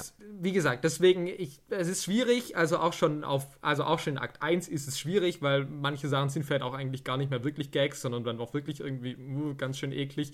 Mhm. Und aber es ist für mich immer noch zumindest erklärbar. Also du könntest es immer noch Ja. vertreten, dass du sagst, du kannst es auf eine Figurenebene schieben, es wird thematisiert, es wird dann Der ja Film positioniert sich eigentlich ganz klar auch irgendwie dagegen, zumindest auf einer sprachlichen Ebene. Ja, wobei er es trotzdem natürlich auch irgendwie auskostet. Also es ist, es Genau. ist schon schwierig, aber es ist auf jeden Fall noch so, dass man sich rausreden kann. Aber wir Ja. sind ja auch erst in Akt 1. Aha, ja. So, ich will jetzt Akt 1 erstmal ab, äh, abhaken und wird zu Akt 2 kommen. Weil, also Akt 1 hat mich noch gar nicht so offendet und Akt 2 fand ich viel schlimmer, weil das ist dann eigentlich der Moment, wo ich das Gefühl hatte, jetzt sagen die Filmemacher, ja, also wir haben da ja versucht, uns diesem schwierigen Thema auch dann doch nochmal ganz sensibel zu nähern. Ja? Ähm, ja. und das dann ganz ernsthaft behandelt wird. Und das hat ja da durchaus ehrenwerte Ansätze, ja, also irgendwie, dass das irgendwie Thematiken wie Coming Out ist in jedem Alter irgendwie schwierig und selbst auch gegenüber Menschen, die man schon ewig kennt, irgendwie problematisch, weil die natürlich ein komplett anderes Bild haben, das sich über Jahrzehnte irgendwie aufgebaut hat. Oder ich auch diesen, das mit diesem Impuls, dass man sagt, man wünscht sich irgendwie, dass man dazu gezwungen wird, das auszusprechen, weil man es eigentlich selber nicht kann. Also ja, muss ich auch wieder sagen, klar, been there, done that, also verstehe ich total. Aber sorry, diese ganze Backstory ist halt, die geht halt nicht 2019. Was ist denn los? Entschuldigung. Also A, ich meine, es wird ja schon immer ganz groß angekündigt, irgendwie, Florian David Fitz hat irgendwie, der hat ein ganz dunkles Geheimnis, das irgendwie noch rauskommt. Ja, also, Uh, ja. das ist schon so, okay, der muss die Schule verlassen, irgendwie, da ist was ganz, ganz, ganz, ganz Böses irgendwie am Brodeln, aber das, das kommt noch, ja. Und dann stellt sich heraus, ja, er ist halt homosexuell. Und ist so, ah, okay, und was jetzt noch? Und dann ist halt so, nee, nichts weiter. Und ist so, ah, okay.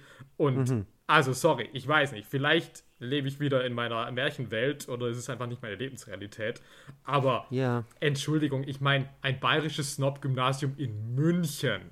In München im Jahr 2019. Und es haben zwei Schüler, haben ihn vor einer Bar gesehen. Also, weiß ich halt nicht. Also, das ist halt wirklich, wo ich sage, sorry, diese Story kommt mir persönlich halt wirklich altbacken vor. Ähm, wo ich halt sage, okay, in den Ja. 90ern kannst du mir das erzählen. Kevin Klein, In and Out, ja, okay, ja. Aber, also, ich meine, klar, Bayern ist mit Sicherheit irgendwie konservativ und da gibt es bestimmt genug Homophobe, das möchte ich nicht, ähm, nicht anzweifeln.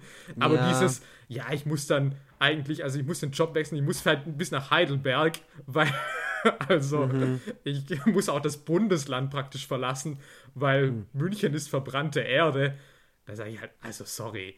Da hätte ich dann wirklich noch mal was Juicieres gebraucht. Hätte ich wirklich irgendwie so, keine Ahnung, Schüler haben mich irgendwie äh, mit einem Typen im Lehrerzimmer irgendwie beim Ficken erwischt. Okay, dann hätte ich gesagt so, uh, ja, uh, ja, schwierig, ja, fuck, ja, okay, das Ah, okay. soll ich wirklich nicht rumsprechen. Aber so war ich wirklich, dass ich irgendwie dachte so, ah ja, kommt. Also, das Ja, ist jetzt okay, wirklich mhm. irgendwie in der heutigen Zeit jetzt vielleicht nicht dieses Ding, dass ich sage, okay, ja, da gibt es eigentlich keinen Ausweg. Du musst, also du, da, klar, Ja. der muss, der muss da weg. Also da, und zwar so weit weg wie möglich. Ja, Also, es wird ja, ja, ja, es, also es, es wird ja zumindest auch, sagen wir mal, auf eine, auf eine Figurenebene gepackt, was eben auch nicht ganz klar ist, warum er eigentlich weg muss. Es scheint dann so zu sein, weil er eben von diesem einen Vater von einem seiner Schüler halt irgendwie auch belästigt wird. Also der kriegt irgendwie Hate-Nachrichten und so. Ähm, und also da gibt es irgendwie so einen so ein- so, so, Druck, dass der halt die, die Schule verlassen soll. Auf jeden Fall irgendwie halt ähm, wird der schikaniert, so, wegen seiner sexuellen Ja. Orientierung. Und dann scheint es aber so eine Art von persönlicher Sache ja irgendwie auch zu sein. Also ich meine, ich meine, es wird schon auch gesagt, ja, okay, der würde dann seinen Job verlieren und dann sollte er klagen, aber er sagt halt, er kann es dann nicht. Also zumindest dann so diese Probleme damit, wenn sowas passiert. Weil, weil sowas kann immer passieren, egal wie weit wir irgendwie sind, dass eine Person, sagen wir mal, ähm, halt irgendwie super homophob ist und sagt, ja, mein, mein Kind, äh, der kriegt bei dir jetzt äh, keinen Unterricht so. Das kann ich mir schon vorstellen. Und dann, dass sie aber sagen, ja gut, ähm, dagegen halt zu klagen, ist auf einer persönlichen Ebene halt einfach kein, keine Option für ihn. So, das, ähm, Klar, ich verstehe das alles schon, aber es ist halt Ja. trotz allem, wo ich halt sage, so, äh, äh, sorry, also irgendwie dann. es geht hier nur um eine Darstellbarkeit, es geht oder nur um eine Darstellung. Es geht hier nicht, weil ich kann dazu gar nichts sagen. Heterosexueller Cis-Mann, weiß, mit allen Privilegien ausgestattet. Ich habe gar keine Erfahrung in irgendeiner Form da firsthand und kann dazu auch gar nichts sagen. Ich kann nur versuchen, das Ganze auf dieser Darstellungsebene des Filmes ähm, irgendwie zu versuchen, wie dieser Film sich da dazu positioniert. So. Aber, aber du sagst wirklich, du findest altbacken, wenn du sagst, man, man ist da eigentlich weiter, es wäre jetzt kein. Ich ähm, weiß nicht, ich meine, klar, gerade auch im pädagogischen Bereich, keine Ahnung, keine mhm. Ahnung. Ich meine, klar, Friedrich Merz, der auch denkt, irgendwie alle Homosexuellen sind auch pädophil, keine Ahnung. Ja, ich meine, das ist natürlich schon noch irgendwie Lebensrealität, irgendwie auch in Deutschland. Ist der Chef der CDU. also, ich meine, ich möchte das jetzt alles nicht runterspielen und jetzt irgendwie so tun, wie, hat diese Probleme haben wir doch gar nicht mehr. Aber es mhm. ist schon irgendwie so eine Darstellungsweise, wo ich denke, so, ja, dann soll er sich halt in München nochmal irgendwie eine, äh, irgendwie eine andere Schule suchen. Also, er ist ja noch nicht mal jetzt irgendwie so einer ganz ländlichen Gegend, da hätte ich auch nochmal irgendwie vielleicht mehr Verständnis gehabt.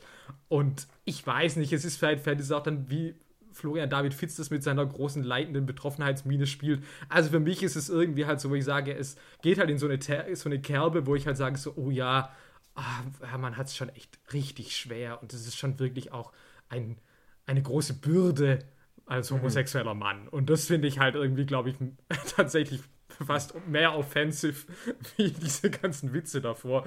Weil es irgendwie so, es ist so eine, für mich so eine sehr geheuchelte Sensibilität und wirklich halt auf eine Art und Weise, wo ich denke, so, ach komm, 2019, mhm, weiß ich okay. jetzt nicht, ist doch vielleicht jetzt wirklich, also irgendwie zumindest das, dass homosexuelle Menschen irgendwie existieren, doch jetzt wirklich nicht mehr also ich meine, selbst in der CDU gibt es ja Homosexuelle. Also weißt du, ich meine, äh, also. Ja.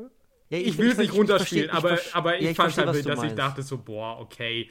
Also, mhm. ich fand, das haut ja alles irgendwie in so eine Kerbe, wo, wo es mich wirklich noch mehr abgefuckt hat.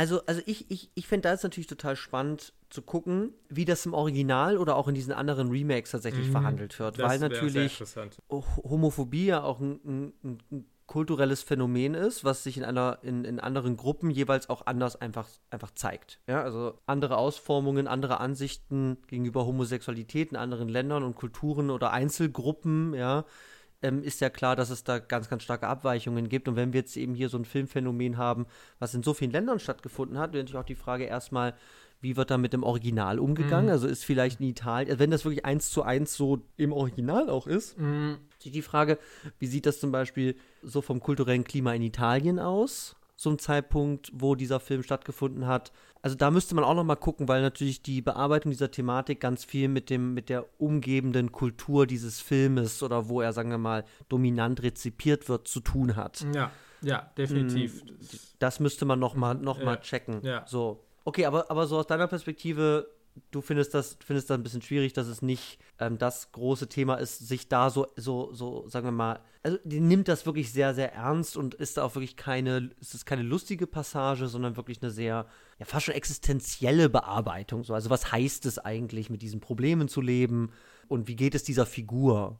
so damit. Also wirklich da zu befragen, äh, welche Erfahrungen hat die gemacht und was treibt die eigentlich gerade um. Und da ist eigentlich gar kein Humor oder Comedy wirklich mit drin, sondern da wird dieser Figur einfach, sagen wir mal, zugehört. So, wenn, wenn Florian David yeah, Fitz yeah. das irgendwie schildert, ne?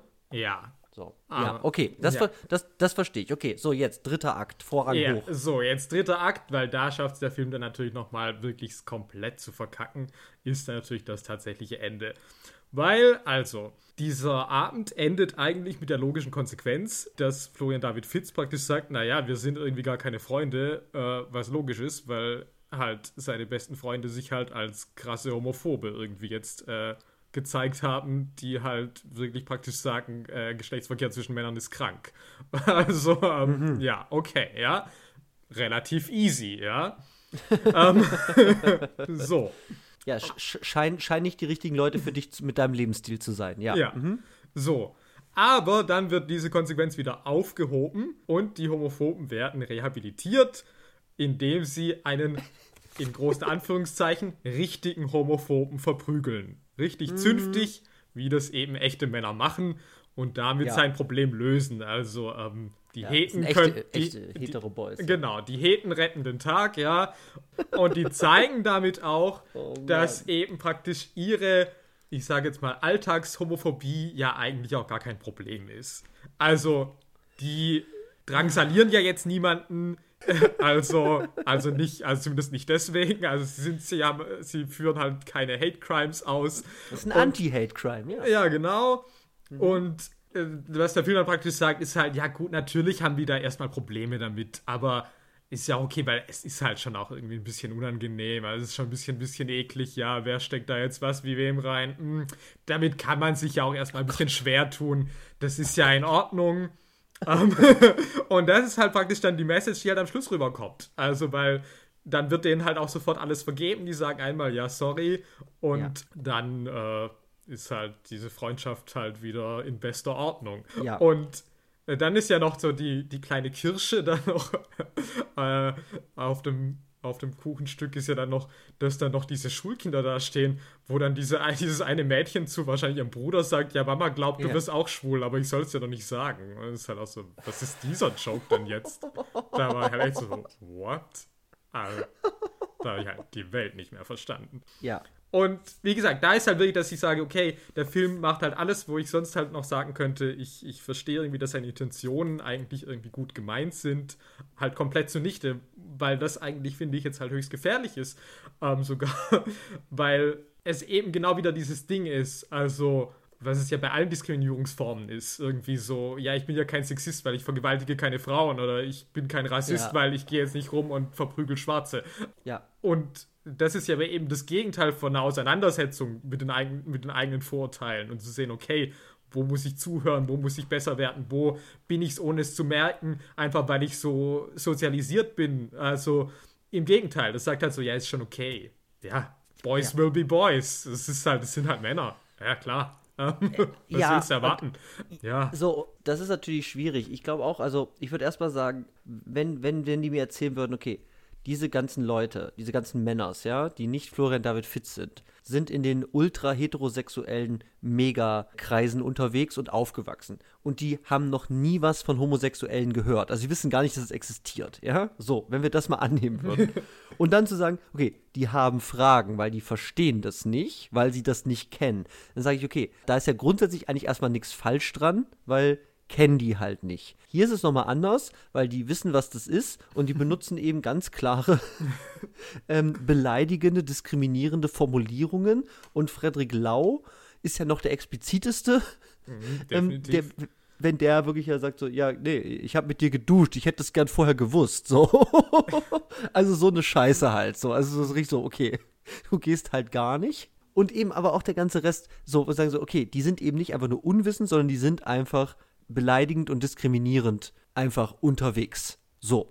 Und wenn man das erstmal rausstellt und sich eigentlich positioniert als Film und sagt, damit haben wir ein Problem, was dieser Film ja auch in Form von verschiedenen Figuren oder eben auch dann der, dem Zerbrechen dieser, dieser Freundschaft für eine kurze Zeit ja mir wirklich erzählt, dann diese, diese Heten halt so einfach vom Haken zu lassen, ist dann so als Entscheidung vom Film halt, ja, verprügelst du ihn ein, sagst du, ja, nee, komm mal mit klar, wir sind ja Friends. Dann ist es weird, wenn du halt diese Thematik halt durch diese, durch diese krasse Ansprache von Florian David Fitz und so und diesen Raum, den diese Story dann irgendwie auch einnimmt mhm. im Film, dann so einfach irgendwie wegwischst. So. Und, ja. und, das ist, das ist schon sehr, sehr weird. Und ich war auch so, okay, was, was willst du jetzt, also, wie, wie positionierst du dich jetzt dazu? Was willst du jetzt eigentlich damit? Warum machst du das fast irgendwie auf? Und dann reißt du dich eigentlich wieder nur ein in so eine Stereotypisierung von solchen Figuren oder solchen Beziehungen, also auch von Menschen, in, die im Freundeskreis Homosexuellen irgendwie sind und, und erstmal irgendwie abweisend reagieren. Also was machst du mit solchen Erfahrungen, solchen Geschichten? Ja klar, verprügelst du den, den einen äh, Hater, dann also den, äh, den einen Diskriminierenden und dann, ja gut, sind halt Friends, ne? Also das ist halt schon Hardcore. Ja. Äh, und schnell und zu knapp einfach. Ja, also, ja, das ist einfach zu wenig und tatsächlich auch, also ich dachte ja, als sie dem Typen auflauern, dachte ich ja, das wäre jetzt äh, der Hannes, also der, der Lover von gedacht, Florian ja. David Fitz. Und dann hätte ich halt noch gedacht, okay, die helfen jetzt irgendwie echt nochmal mit der Love und irgendwie, keine Ahnung, ja. und gehen sicher, dass diese Beziehung echt irgendwie wieder in Ordnung ist. Und genau. das wäre halt auch nochmal so was gewesen, wo ich gesagt hätte, okay, es ist wirklich ein Symbol, okay, sie stehen dahinter, ja, sie unterstützen die Love. Ja. Also ist es halt ja. mehr so, ja gut, hey, äh, leg dich nicht mit unserem Kumpel an, auch wenn der schwul ist. Also das ist ja eher, auch es ist mehr so, also selbst wenn der schwul ist und das ist schon schwierig, aber hey, da muss man trotzdem keine Hassnachrichten schreiben, ja, hey, der ist trotzdem auch ein korrekter Dude, ja, auch wenn halt ein bisschen, oh, ja, okay, ja, weißt du, also das ist halt das, was dann halt bei mir ankommt, ja, das ist halt nicht, das, ah. also Ja. ja, und ich meine, du könntest mir natürlich auch irgendwie Freundschaften, also so eine Art von, so eine Art von Freundschaftsbild irgendwie wirklich ausführlich erzählen, was es denn heißt, irgendwie mit Leuten befreundet zu sein, auch wenn sie, sagen wir mal, wirklich starke Abneigung gegenüber dem, was du bist, einfach haben. Also, also so, ich kann mir so ein so ein äh, Psychogramm-Film irgendwie vorstellen, wo, wo, wo, sagen wir mal, das ein großes Thema wäre von, was heißt es eigentlich, befreundet zu sein, wenn so starke Differenzen auch einfach und ja dann auch Abneigungs- und Hassgefühle ja dann auch ineinander irgendwie dann auch, auch stecken. Also die, Frederik Lau akzeptiert Florian David Fitz nicht dafür praktisch, was er ist. so. Ja, ja. Und ich meine, wie gesagt, also ich kann mir schon einen Film vorstellen auf dem Papier, wo ich sage, ja, dann kann man das thematisieren, erzähl mir was drüber, weil das klingt halt crazy, also wenn es solche Konzepte wirklich gibt. Also dafür ist Film ja auch irgendwie da, mich ja, in solche klar. Welten ja auch gerne mal zu entführen. Aber das macht dieser Film halt nicht. Also er nimmt sich nicht die Zeit dafür, wirklich explizit danach zu fragen, hey, wie kann diese Freundschaft jetzt weitergehen, sondern sagt halt, ja, geht halt weiter, weil Friends, voll egal. Also ja, so, das ja. ist halt das Problem so, also, in klar. der Bearbeitung. Ja, nee, absolut. Ich meine, an sich ist das alles, also ähm, rein thematisch äh, völlig in Ordnung, ja. Aber mhm. dann musst du halt wirklich irgendwie das anders und halt irgendwie ausführlicher dir wirklich dann die Zeit und die Muße dafür nehmen, um dich ernsthaft mit auseinanderzusetzen. Und so ist es halt ja. aber einfach nur ziemlich Panne.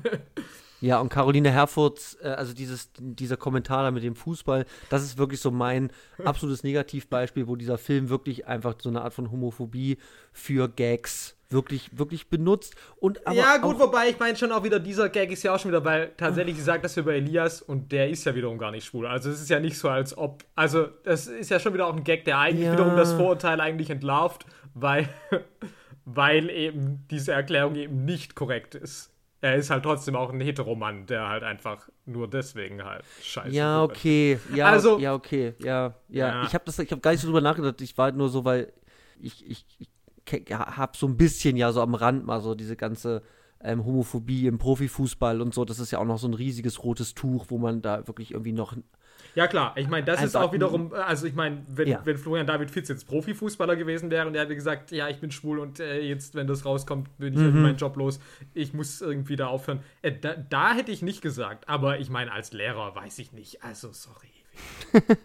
also okay. auch, selbst wenn er Kindergärtner gewesen wäre, dann hätte ich auch schon wieder gesagt, so, oh ja, mit ganz kleinen Kindern und dann sind schon wieder irgendwie die, aber auf einem Gymnasium. Ja, achso, wie, ja. Mhm. Weiß ich halt nicht. Okay. Also. Okay. Aber vielleicht bin ich auch naiv, weil ich meine, das ist wiederum halt auch, was dieser Film jetzt wieder vor Augen geführt hat. Ja. Ich meine, dieser Film kam ja in der Mitte der Gesellschaft auf jeden Fall hervorragend an, ja, Publikumshit 2019. Ja, und, äh, aber die Leute gehen natürlich nicht rein, weil es natürlich kein Film ist, der damit beworben ist. Das ist jetzt ein, eine, eine, Art von Auseinandersetzung mit Homophobie. Das ist natürlich auch wieder schwierig, ne? Also so man nee, geht aber vorher rein. Aber, nee, nee, ja. nee, nee, aber es hat, mhm. nee, nee, nee, ich meine es auch nicht in diesem Sinne, also, mhm. sondern im Sinne von, es hat sich dann wahrscheinlich niemand dran gestört. Und das ist ähm, ja. ja eher der Punkt, dass ich sage, man lebt ja dann doch auch immer in seinen eigenen Blasen. Ähm, mhm.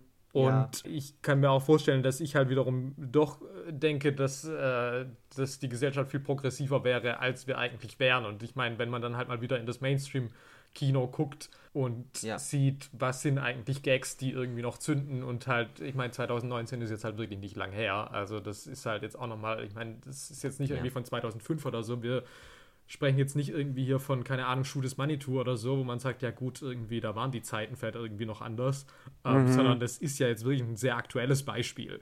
Ja. Ich finde es ganz gut, dass du es nochmal rausgestellt hast, weil, also ich, ich, ich glaube, was wir auf gar keinen Fall machen dürfen, was halt wirklich einfach problematisch wäre, ist, ist wenn wir uns hier hinstellen und sagen irgendwie, ja, nee, die Sachen sind doch gelöst. Und Nein, um so, Gottes Willen. Es wurde über so viele, so, über, über, über so viele Sachen schon gesagt, was natürlich dann ganz oft auch auf die also falls Leute das hören, die da eben heutzutage auch noch ganz andere Erfahrungen wirklich auch mitmachen und wirklich sagen, ja, nein, das ist wirklich noch Lebensrealität.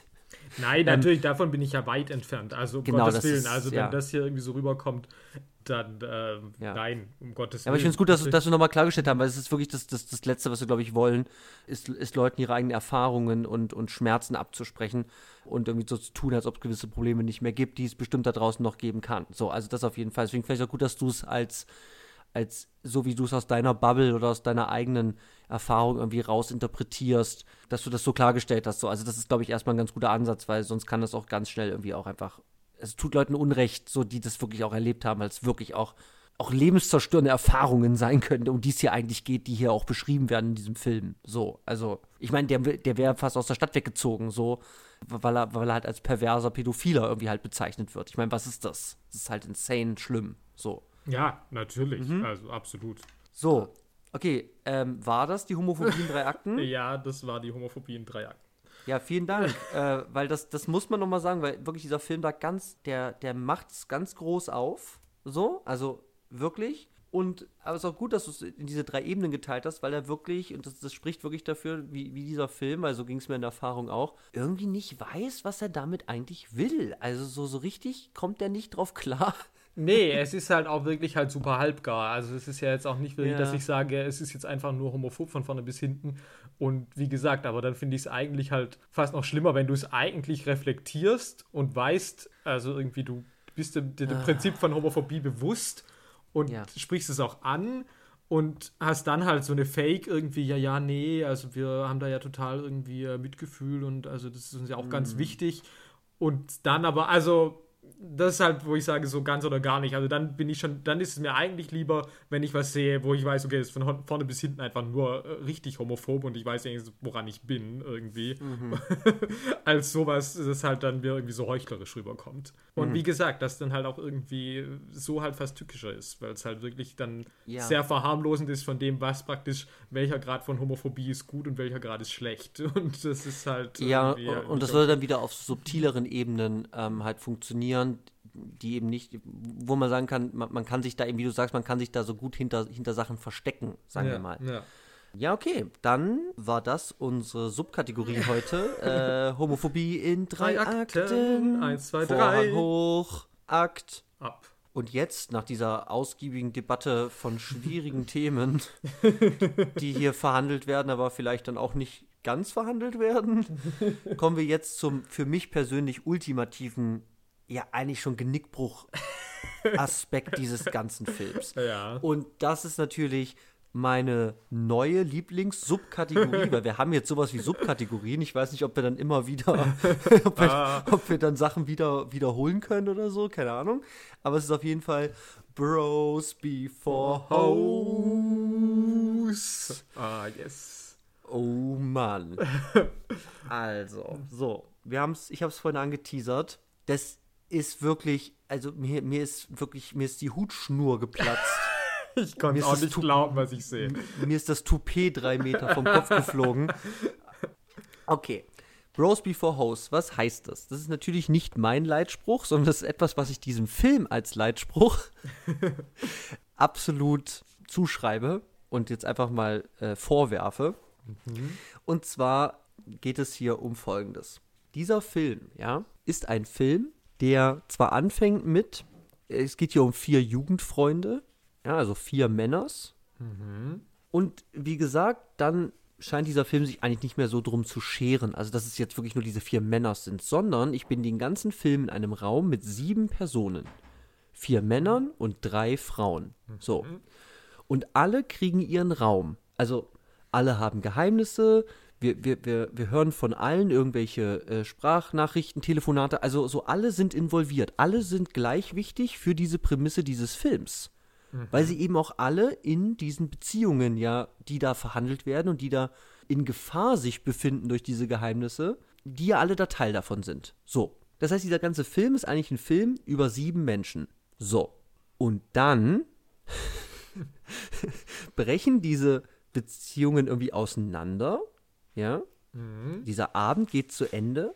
Die einzige Person, die nicht von diesen vier Männern ist, die ich noch sehe, ist kurz Caroline Herfurth, die jetzt mhm, ja. anscheinend ihrer Mutterrolle, die sie sich wünscht, jetzt mehr nachgeht, auf dem Kinderspielplatz ist, mit ihren Apfelscheiben da. Ja. Und der vermeintlichen Affäre von, so hätte ich jetzt wahrgenommen, ne, von Lisa ja. Barek, also ja. der da begegnet ja. und der praktisch eins reinwirkt ja. und dann als Gewinnerin in diesem, in diesem Kampf so äh, irgendwie, also, irgendwie daraus so hervorgeht. So. Ja. Alle anderen Figuren also die beiden anderen Frauen, sind weg. So. Ja. Und, ich meine, die eine ist ja auch wirklich weg, weil Ja. die ist ja wirklich dramatisch praktisch, hat ihren Exit gemacht und also Jella Hases Figur hat Genau. die Beziehung zu Frederik Lauer abgebrochen und da sie ja auch mit den anderen nicht befreundet ist, ist es auch tatsächlich logisch, dass sie nicht mehr auftaucht. Also es wäre Ja, jetzt genau. irgendwie relativ irrelevant zu sehen, irgendwie, wie die jetzt in ihrer Hundeklinik oder was mit ihrer Erbschaft macht. Das, die hat ihre Funktion erfüllt. Ja, sage ich jetzt mal so. Ja. Also ich meine, natürlich ähm, gibt es ja auch diese, diese, diese Szene, wenn alle, glaube ich, auch schon weg sind, wie, ähm, wie ähm, äh, Wotan Wilke und, ach Mann, wie, wie heißt sie? Jessica Schwarz. Jessica, ach, ist immer der Vornamen, äh, Jessica Schwarz, äh, ja irgendwie sich aussprechen und dann ja doch irgendwie dann irgendwie rummachen, wo die Tochter sagt, äh, peinlich und so. ähm, ja. Also so, das, das wirkt schon irgendwie wie so ein Ende. So. Aber was dann wirklich passiert ist, dass wir dann noch diese, ja okay, wir verprügeln jetzt diesen Homophoben, diesen, wie du richtig gesagt hast, in Anführungszeichen richtigen Homophoben, ähm, verprügeln den und gehen danach mal ordentlich campen. So. Und da spielen diese Frauen, die genauso wichtig für diesen Film waren vorher, spielen einfach keine Rolle mehr.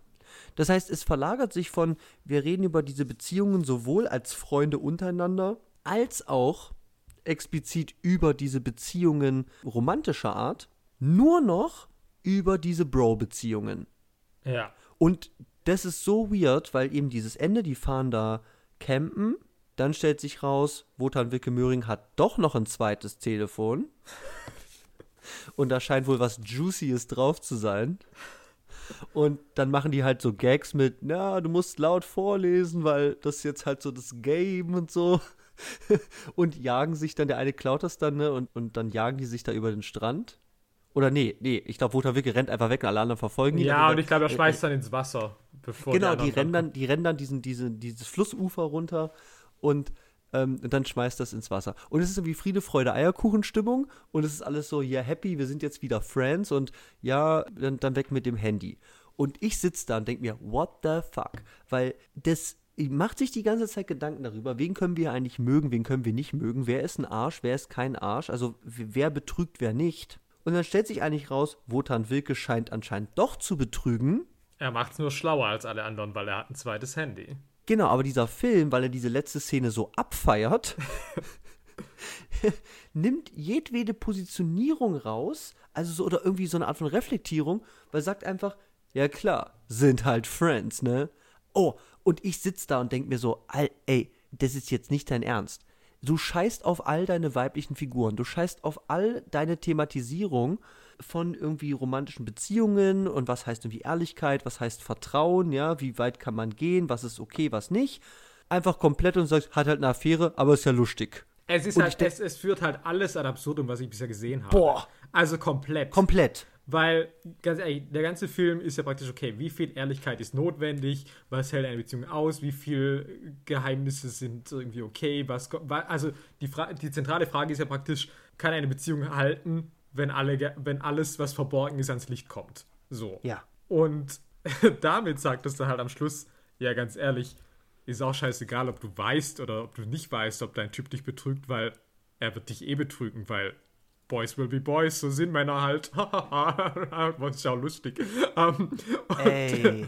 und das ist halt auch wieder so ein Männerbild, wo ich halt denke, okay, alles klar. Also es ist halt wirklich halt so dieses Bros before Host, das halt praktisch sagt, ja, wahre Liebe gibt es eigentlich eh nur zwischen Nur Männern. zwischen Männern. Aber nicht zu viel Liebe, das ist auch Nein, unfair, nee, nein. aber halt No, no, no. eigentlich Ähm, diese, diese Ladies, die zu Hause sitzen, ja, die nerven halt, aber braucht man halt auch, ja, ne? Also, Es Und- ist halt so krass, weil diese weiblichen Figuren einfach so verraten werden durch diese Endszene. Also sie werden so rausgelöscht aus dem Hauptnarrativ dieses Films. Also wenn ich das ganz gucke, dann muss ich eben doch sagen, es scheint durch dieses Ende wie ein Film zu wirken, was die Geschichte von vier Bros ist. Aber dieser ganze Mittelteil, wenn es dieses Ende nicht gäbe, würde ich sagen, es ist ein Film über diese sieben Leute. Ja klar. Und- weil, und also, das- weil die ganzen ja. Geheimnisse drehen sich ja auch hauptsächlich darum, was es für Auswirkungen auf die Paarbeziehungen hat. Genau. Also, das ist ja ist jetzt nicht so, dass sich jetzt, abgesehen bei dieser ganzen homosexuellen Geschichte, sich jetzt äh, die sonstigen Geheimnisse Auswirkungen auf die Freundschaft hat. Ja. Im Gegenteil. Also, ob jetzt irgendwie äh, Frederik Lau irgendwie eine andere geschwängert hat, ist den anderen Jungs ja völlig wurscht. Ja? Also, Ja. da sagen die, oh ja, ist scheiße gebaut. Ja, ja okay.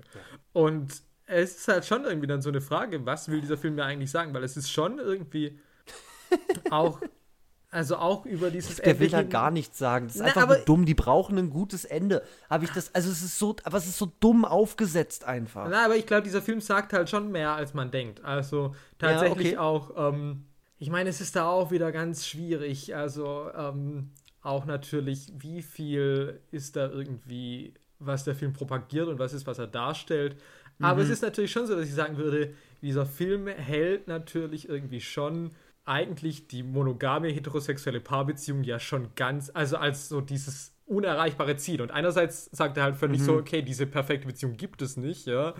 Aber andererseits ist es schon auch so, dass ja irgendwie dieses Modell schon ja auch nie hinterfragt wird. Also irgendwie, wenn die alle ständig irgendwie jemand anderen ficken wollen, warum wird dann nie auch mal irgendwie über Monogamie als Konzept irgendwie gesprochen? Nee, das ist irgendwie auch kein Thema.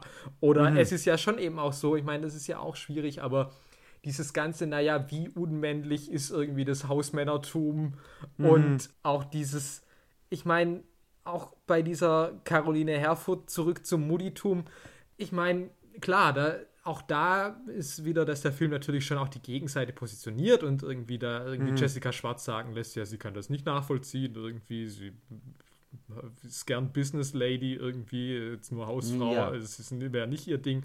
Aber es ist natürlich schon so, dass es mir auch sagt, letztlich, naja, diese Beziehung zwischen Caroline Herfurth und Elias Mbarek lag halt im Argen, weil sie arbeiten gegangen ist und er Hausmann war. Und sobald das wieder getauscht ist, ist alles perfekt. Also, Das, das weiß ich halt nicht. Sind die noch zusammen? Also, das bleibt für mich auch irgendwie offen. Klar, sie geht mit den Kindern halt zum Spielplatz. Aber ja doch, sie hat doch sein Handy. Also ist doch so, er hat doch kein Handy mehr, weil sie es jetzt unter Verschluss hat. Deswegen kann er doch nicht mit der Lady aus dem Büro, die ja gleich mit ihm flirten will. Da ist so, no, no, ich bin jetzt Ja. ein guter Ehemann und Vater. Also ich Ja. muss einer sein, weil ich habe kein Handy. Weil anscheinend, das ist ja auch irgendwie in diesem Film, also Affären gehen halt nur über diese Telefone. Also es ist auch Ja. Handys sind scheiße, weil deswegen, dann hat man Seitensprünge. Das ist irgendwie so ein bisschen die Message dieses Films auch irgendwie. also, weil ohne Handy bist du treu, aber mit Handy, dann bist du, dann ist die Versuchung zu groß, da kannst du nicht widerstehen als Mann. Also irgendwie so. Ja gut, er schmeißt es ja zumindest weg. Ich habe halt kurz gedacht, es ist halt wirklich nur so, nee, ihr dürft es halt nicht lesen, aber es heißt natürlich auch, ja gut, ich beende ja damit Ah, das, war, Beziehung. das weiß ich nicht. Also, so, also, ich- na, so, ich weiß, so, ja. aber so kann, man kann das schon auf verschiedene Art und Weisen deuten, Ja, aber man muss, gut. glaube ich, wirklich festhalten. Er ist aber schon mehr noch so, du Hund, du geiler Hund, du hast es geschafft. Was alle anderen nicht Ja, geschafft es, haben. es, also, nee, also, also, du bist halt ja, der King. Ja, Was also, wie ein geiler Typ, dass du es echt geschafft hast und deine Frau glaubt jetzt so felsenfest, dass sie die ist, die nicht betrogen wird, aber in Wirklichkeit schon. Ha! Nimm Das das. Ding ist ja, Jessica Schwarz betrügt ja auch. Also wenn ich das jetzt richtig verstehe, dann mit den Ohrringen zwischen, zwischen Ja, ja, ganz klar, So, ja. so, so. Das heißt, da ist ja zumindest ja so eine Art von, ja gut, die Ladies machen es halt auch oder sie machen es halt nicht. Ja, aber es kommt ja auch der Punkt dann, an dem sie es aussprechen will und er sagt, nee, nee, es interessiert mich nicht, was, was war, nur was jetzt Ja. kommt. Es ist ja so, er präsentiert sich ja als dieser ganz Wohlwollende, der darüber natürlich hinwegsehen würde, weil sie ist ihm eh genug und bla bla bla. Also, Ja, und er ist ja auch irgendwie halt auch unanf... äh, äh, Genau, und, und in dem Moment müsste er eigentlich moralisch unanfechtbar sein. So. ja, genau, ja. Und dann machen sie das mit diesem Handy. Warum? Lass den Film doch einfach enden. Also, du musst mir diese Camping-Szene nicht zeigen. Also ich habe auch Was- irgendwo gelesen, dass diese Szene auf jeden Fall äh, von den Deutschen, glaube ich, erfunden wurde. Weiß Das nicht, macht Sinn. Weiß nicht, ob andere Länder das dann auch kopiert haben seitdem. Also, aber ähm, ich glaube, ganz original war das wohl noch nicht so. Ich weiß nicht, wie das dann ausgeht. Es wirkt auch wie eine Szene. Also, es ist wieder eine böse, es ist, es ist eine böse Behauptung, die ich nicht belegen kann, ja? Es ist eine Vermutung. Aber es wirkt wie so eine Szene, die wieder so ein, die entweder so ein Studio, Ja, eine Produktionsfirma oder so wirklich irgendwie bestellt Ja, und sagt, okay, das muss jetzt irgendwie noch super flockig und hey, wir haben doch diese Boys, wie wär's denn, wenn die einfach als gute Friends enden, dann endet das so on a high note und das ist, ist doch ein gutes Wohlfühlbild und dann können wir alle gut nach Hause gehen. Ja, Das ja, ist, definitiv. Ich kann es nicht belegen, aber, aber es hat so diesen Anschein von irgendwas, also, irgend, also irgendjemand, der mit dem ganzen Rest vorher nichts zu tun hatte, hat dieses Ende da reingemacht, weil es fügt sich einfach null zusammen, es verrät alles, es zerstört alles, was dieser Film irgendwie aufgebaut hat, in den äh, ersten halt irgendwie, weiß nicht was, 100 Minuten oder so, Ja, oder halt ja. fünf, diese fünf, also bis zu fünf Minuten vor Ende. Ja. Und dann kommt das und sagt so, ja, keine Ahnung, was vorher passiert ist, aber das ist doch nice, oder? Also das kann man doch zeigen. Der schmeißt Handy ins Wasser, ist doch geil. So. Also das, also wirklich, ich saß da, es schmeißt alles wirklich ins Wasser. Nicht nur das Handy, sondern diesen ganzen Film und alles, was irgendwie an, an, an Beziehung zu diesen Figuren irgendwie aufgebaut wurde.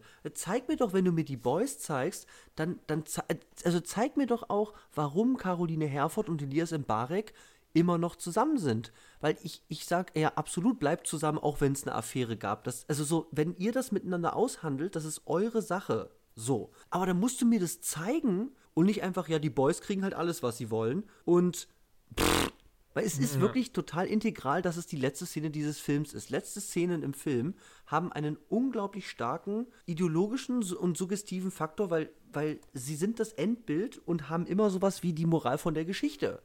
Ja, klar. So, nee, so absolut. ein Anschein. Ja. Und wenn das ist, ja, hier sind keine Ladies, hier sind vier Boys, ähm, die irgendwie abfeiern, dass dieser Typ doch eine Affäre hat, dann weiß ich nicht, wie sich, also was mir das erzählt im Vergleich zu dem, was ich vorher gesehen habe. Ich habe da, ich hab, musste so laut lachen vor Entsetzen ja, ich auch, ja.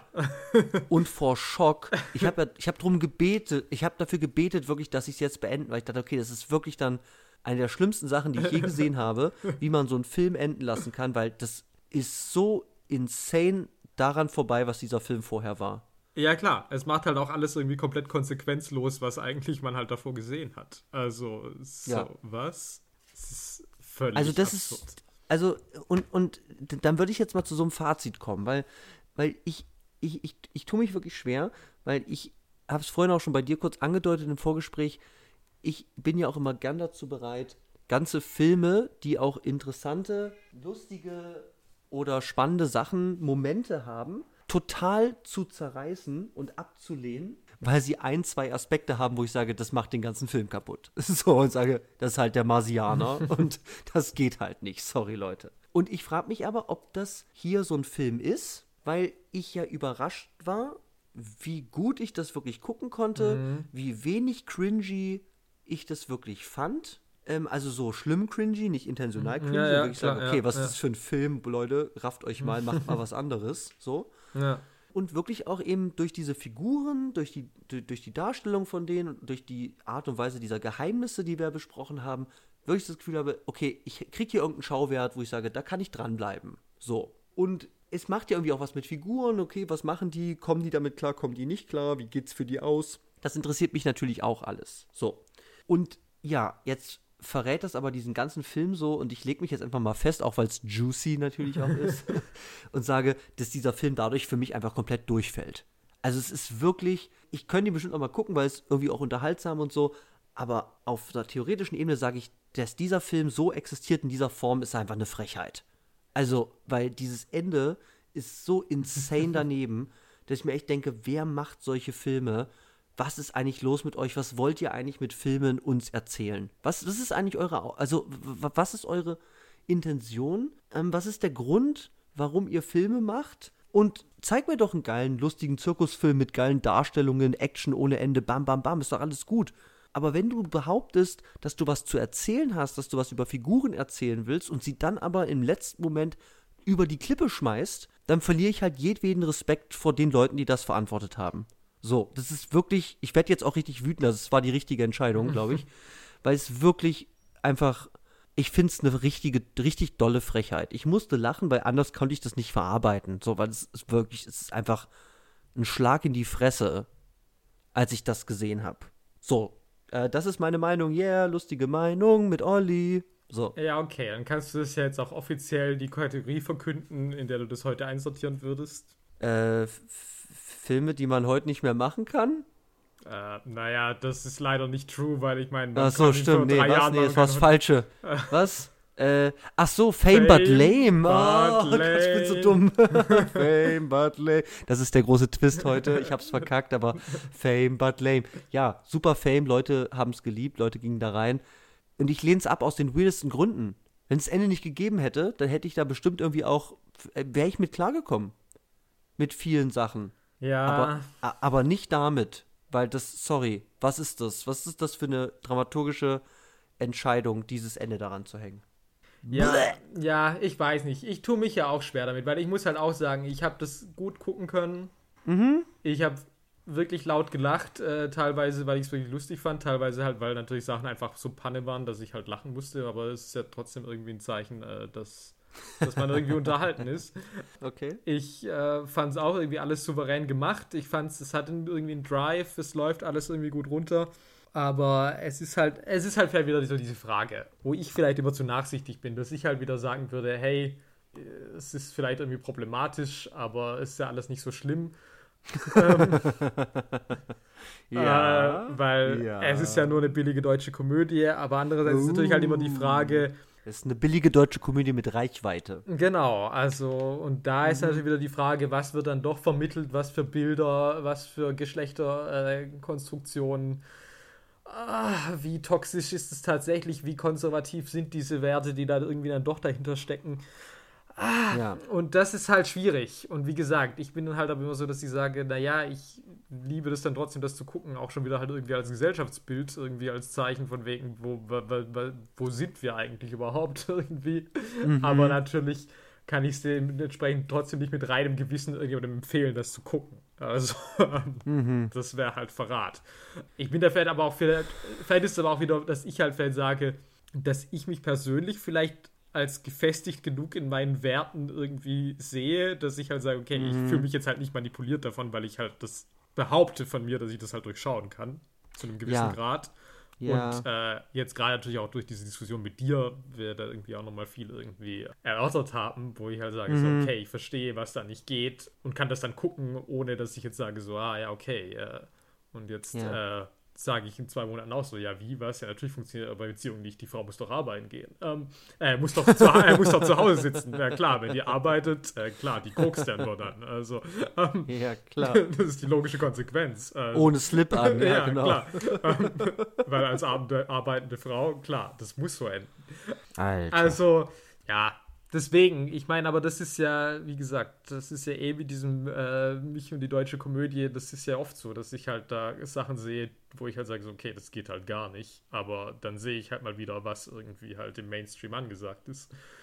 Aber hatte ich trotzdem irgendwie Spaß? Ich kann es nicht leugnen. Das muss ich halt trotzdem sagen. ja, ich Bin auch halt nicht. ehrlich. Ja, Ich also, auch nicht. ähm, Ich, ich kann es auch nicht leugnen. Ganz, ganz ehrlich, deswegen äh, finde ich es find umso, umso schader, tatsächlich umso mehr schade, dass das hinten wieder so eine Totalkatastrophe wird. Und, Ja, und klar, ich- es wären halt echt, es hätte halt ja. echt irgendwie, es bräuchte nur so zwei, drei Abzweigungen und dann würdest du halt echt sagen, so, ja, gut, das ist jetzt nicht. Es ist zumindest rund, ich kann Ja, immer noch genau, sagen, ja. scheiße oder ist geil oder Ja. so, ja, aber würde ich zumindest sagen, es bleibt sich irgendwie treu und es bleibt irgendwie auf einer, auf, auf, auf einer Linie, die es von vornherein irgendwie aufmacht, auf der es irgendwie bleibt. Dann sage ich, okay, das ist ein logisches, gutes, spannendes Ende für das, was du mir erzählen wolltest. Ja, So. ja, ja.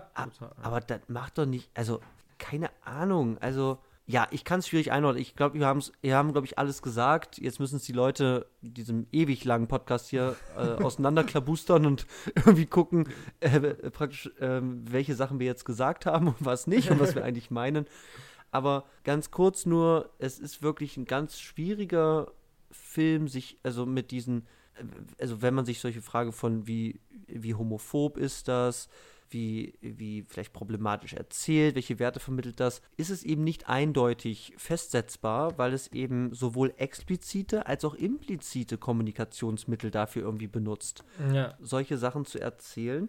Und das macht es natürlich umso schwerer, da irgendwie ranzukommen. Wir haben jetzt heute versucht, äh, unsere Position mal dazu, uns dem Ganzen zu nähern, auch unsere eigenen, natürlich Lusterfahrungen, die wir damit hatten, irgendwie zu reflektieren. Und ich bin auch wieder überrascht, ja, wie viel in diesem Film dann doch irgendwie auch an thematisierbaren Sachen irgendwie auch drinstecken. Da hat dieser Film halt wirklich äh, echt, also, mein, wir hätten da jetzt noch viel mehr machen können. Wenn wir Ja. Also, also da hat dieser Film wirklich auftrumpfen können. Damit hätte ich auch nicht gerechnet, dass das hier jetzt so eine äh, Kanone wird mit, mit Dingen, die wirklich äh, diskutiert werden müssen. Also, ich dachte, Kann der das, nicht Fußball spielen, ey. Oh, ich dachte halt echt, das läuft halt irgendwie relativ easy runter und jetzt nicht, dass sie da echt noch so viele Fässer aufmachen, aber Ja.